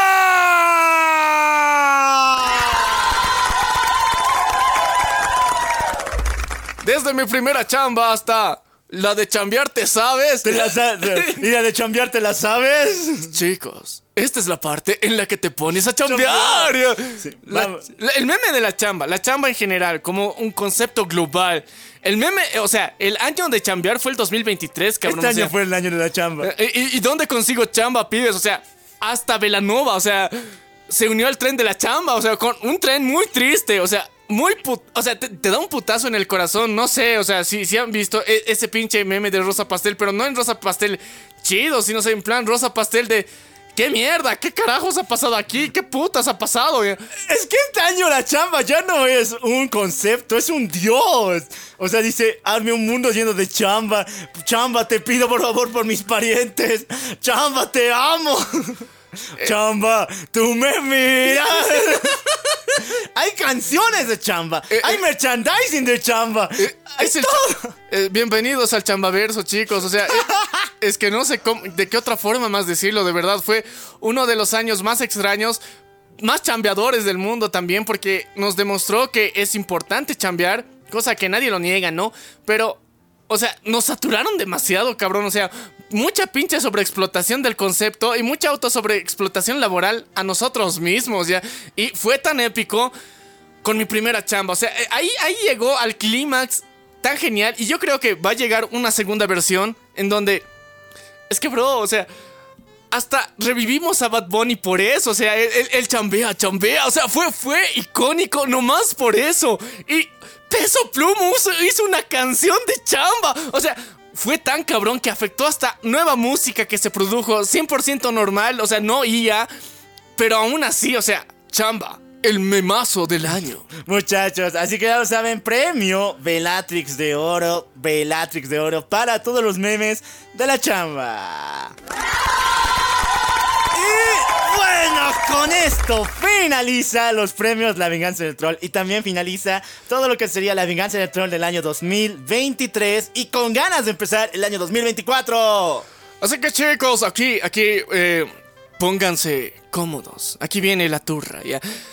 A ver, eh, fue un año muy bonito, fue un año muy lleno de, de momentazos, momentazos muy raros, momentazos muy extraños, momentazos muy buenos, malos y como ustedes quieran verlo. O sea, en muchos sentidos, para el entretenimiento en particular, fue un año de mierda, ¿ya? Eh, hubieron muchas cosas que no salieron bien, hubo, o sea, bloqueos, protestas. Hubo, hay guerras. Más, más allá de eso, creo que también, o sea, la huelga de los guionistas y actores también fue algo que promovió que muchas cosas salieran de control. Eh, DC, nuestro amado DC se fue a la mierda. Se murió, se murió. Técnicamente todo su universo de- de- de cinemático se murió y el animado también va camino a eso. Y DC, Marvel también se va a morir todavía. Eh, Sí, Marvel se, o sea, clavó otros clavos en su ataúd solito, más allá de, de She-Hulk. Entonces, fue un año bastante nefasto, ¿ya? Entonces, aún así, nosotros, de todo corazón, en este año 2024, les queremos agradecer por habernos acompañado todo el pinche 2023, cada, cada pinche semana, cada nuevo episodio. Y de verdad, o sea, hacer ese, ese esfuerzo de estar escuchándonos aquí. Y... eh, para empezar, bancarnos tan- tanta- tantas pendejadas que nosotros decimos cada semana tanta falta de información que les metimos a veces. Y sé que muchos de ustedes son tan buena onda para corregirnos de forma muy amable y, y agradable dentro de los comentarios de las diferentes plataformas. Pero eh, sé que muchos se lo toman muy en serio el trabajo periodístico que las personas regularmente hacen. Y, y les recordamos algo muy importante, y no es por mala onda con las personas que lo hacen profesionalmente y con, el, con todo el rigor periodístico que requiere. Nosotros nunca hacemos eso, güey. O sea, si no te quedó claro desde el principio, ahora te lo decimos y te lo aclaramos de una vez por todas. No hay rigor en esta mierda, ¿ya? No a haber tampoco, porque es la venganza del troll, weón. De eso se trata, ¿ya? Entonces, eh, hemos vivido episodios muy épicos, muy icónicos, muy raros. O sea, de los últimos que tuvimos fue la charla con nuestro querido compita Sekakibo, que, que fue rara, rara en muchos sentidos, pero fue cabrona. Tuvimos una nueva sección donde estamos analizando películas que fue muy interesante, muy genial. Nos cambió perspectivas de películas muy raras que algunas no habíamos visto, otras sí habíamos visto, pero las pensamos de otra forma bien distinta. Eh, muchos invitados que tuvimos este año y agradecer a cada uno de los que llegaron a participar dentro de esto, que, es muy importante para nosotros que se den el tiempo de pasar por nuestro estudio y, y darnos eh, su perspectiva de cada uno y su opinión y crítica a estos momentos, o sea, fue muy genial. Y también eh, no olvidarnos de las charlas que tuvimos, o sea, fueron... Cada uno tuvo un toque distinto, fueron propuestas que intentamos poner nuevas dentro del podcast, eh, que no estamos tan seguros si les gustaron o no, pero fueron divertidas para nosotros y, y nos gustó mucho la experiencia y compartimos cosas bien raras, extrañas, surreales y otras muy emocionantes, conmovedoras, que, que te conmovían el corazón. Y, la verdad, en, en particular este año, pese a que fue muy mierda en, en sentido de entretenimiento, yo creo que para la venganza del troll en particular fue un año de muchos cambios, pero pa' bien. Muchachos, la verdad es que este año estuvo muy de la verga, principalmente por nuestra, nuestras vidas personales. Ustedes saben que detrás de estos micrófonos hay personas que sienten, les duele, tienen cansancio, pero la verdad es que cada vez que vengo aquí con ustedes y compartimos estos momentos, trato de explotar toda la energía que tengo porque quiero animarlos a ustedes, principalmente. Y sentirme bien conmigo mismo. Y este año estuvo, fue de pruebas un montón, pero me alegra decir que ya estoy bien, o en parte, y lo mejor es que su compañerismo, su apoyo y las personas que hemos conocido en este viaje de este año fue lo que me animó a continuar todavía. Y no se preocupen, al siguiente año vienen muchas más aventuras. Bueno, este año, este año, este Este año, 2024, viene con muchas más aventuras, mucha más animación, muchas más sorpresas y con un friquismo como no tienen idea. Un Sí. friquismo mucho más potente. Así que chicos, o sea, esta mierda no se acaba todavía, ¿no? No, no, no, hay muchas cosas que nos faltan por hacer, hay muchas cosas que estamos pendientes de ver, hay muchas personas nuevas que tal vez van a pasar por los micrófonos de la venganza del troll y van, van a traerles nuevas cosas interesantes, hay muchas cosas que estamos pensando hacer y que todavía no hemos hecho, hay muchas rolas que tal vez van, van a salir ¡Oh! también. Y es algo que nunca ya avisamos, güey, o sea, es bien, bien chistoso, tuvimos varias rolas que subieron este año, así que, y para los que no sabían, sí, tenemos rolas, rolas raras, rolas de mierda que están publicadas igual como artistas en Spotify o en todas las plataformas de música, así que pueden darse una vueltita escucharlos, chequearlas, verlas, qué, qué, qué- les parece, qué les opinan, si les encanta, pónganlos en su playlist favorito, compártanlas, eh, pónganlos en sus stories de, de- Spotify, o sea, si nos taguean nosotros felices. Y muchas gracias a toda la gente que se ha sumado a la comunidad de la Venganza del Troll, o sea... Hay muchos, mucha gente que, que ya se está sumando, entonces yo creo que es importante eh, darnos el tiempo, o sea, tal vez en un episodio, porque en, todos estamos en chinga, o sea, con ult- ultra prisa por eh, contar toda la historia que tenemos, toda la información que tenemos, eh, por tener una charla que nos lleva a lugares bien desconocidos de- del tema central que supuestamente tenía que ser una charla, entonces es momento en, los premios de la venganza del troll de frenarnos un ratito y de verdad, sinceramente, de todo corazón agradecerles por el tiempo que se dan por escucharnos cada semana.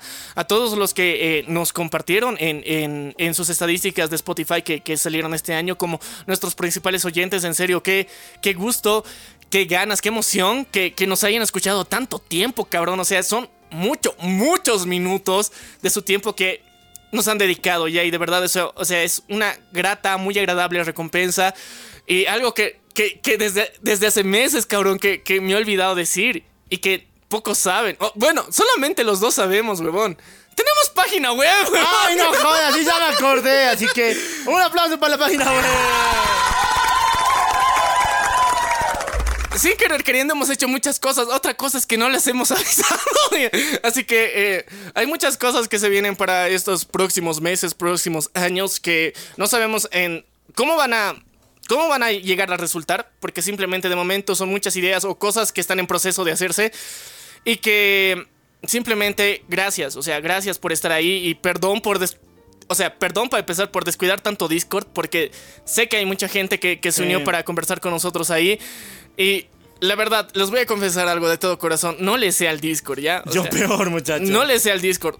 Entiendo que funciona y que, que- que está ahí para, para, para comunicarte con, con la chaviza, pero no le sé, la verdad. Entonces, si es que alguien tiene la bondad y la dedicación de escribirnos y decirnos cómo, cómo saberle, entonces, chido, ya. Pero- Podemos reactivar, pero estamos pensando directamente en que mejor.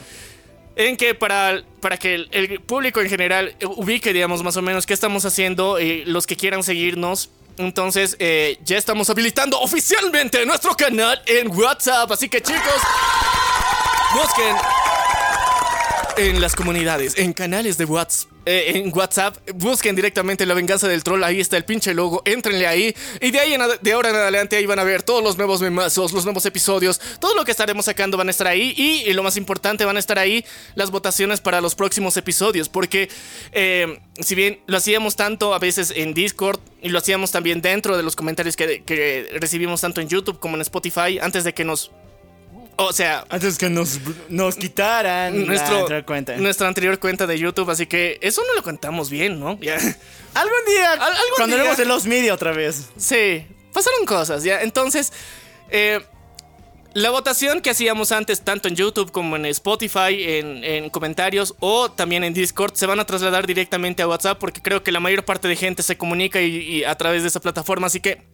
Únanse a nuestro canal, va a estar en la descripción de este episodio y en la descripción de todos los próximos episodios que salgan. Entonces directamente se unen ahí o nos buscan directamente desde la aplicación y ahí vamos a tener votaciones eh, específicas para nuevos episodios que vamos a sacar o directamente la temática del siguiente episodio lo van a poder elegir ustedes y eh, todo eso. Ah, perdón también, otro perdón, otras disculpas porque a veces se nos olvida. Tenemos un chingo de saludos que debemos, cabrones. O sea, Ay, muchas, no. muchas miles de gracias de verdad por compartirnos todo el tiempo, digamos, eh, en, en sus redes sociales, de verdad. eh, qué, qué grato favor, qué, qué, qué emocionante es darnos cuenta de cuánto nos aprecian y nos quieren y valoran todo el tiempo que le dedicamos a hacer este, este programa. Así que, o sea, nuestro momento ñoñástico nos dimos ahorita, de verdad. O sea, gracias, gracias por todo esto y, y gracias a todos los que est- estuvieron comentando en cada uno de nuestros episodios sus, sus opiniones, de verdad. O sea, muchas de las cosas que comentan que parece que eh, se quedaron en ningún lado, van a tienen una respuesta sin que ustedes lo sepan en un episodio, ¿ya? O sea, Sí. no, no lo decimos directamente, esto es una respuesta a tal persona, pero sí es una respuesta que a veces es un episodio completo, es una charla entera, es una pregunta entera, así que es nuestra mejor forma de agradecerles a todos ustedes por escucharnos, de verdad, así que muchas gracias por el tiempo que se han dado con nosotros. Y esto fue los premios La Venganza del Troll a lo mejor del 2023. Empezando con ganas el año 2024, muchachos. Así que ya lo saben, yo soy el Loco Alf. Yo soy Minia. Y esto estuvo bueno, esto estuvo increíble. Esto estuvo... Como el culo de tu hermana. Roto, roto, roto partido. Yo soy el Loco Alf y nos vemos la siguiente semana en el año 2024. En la venganza del troll, perras.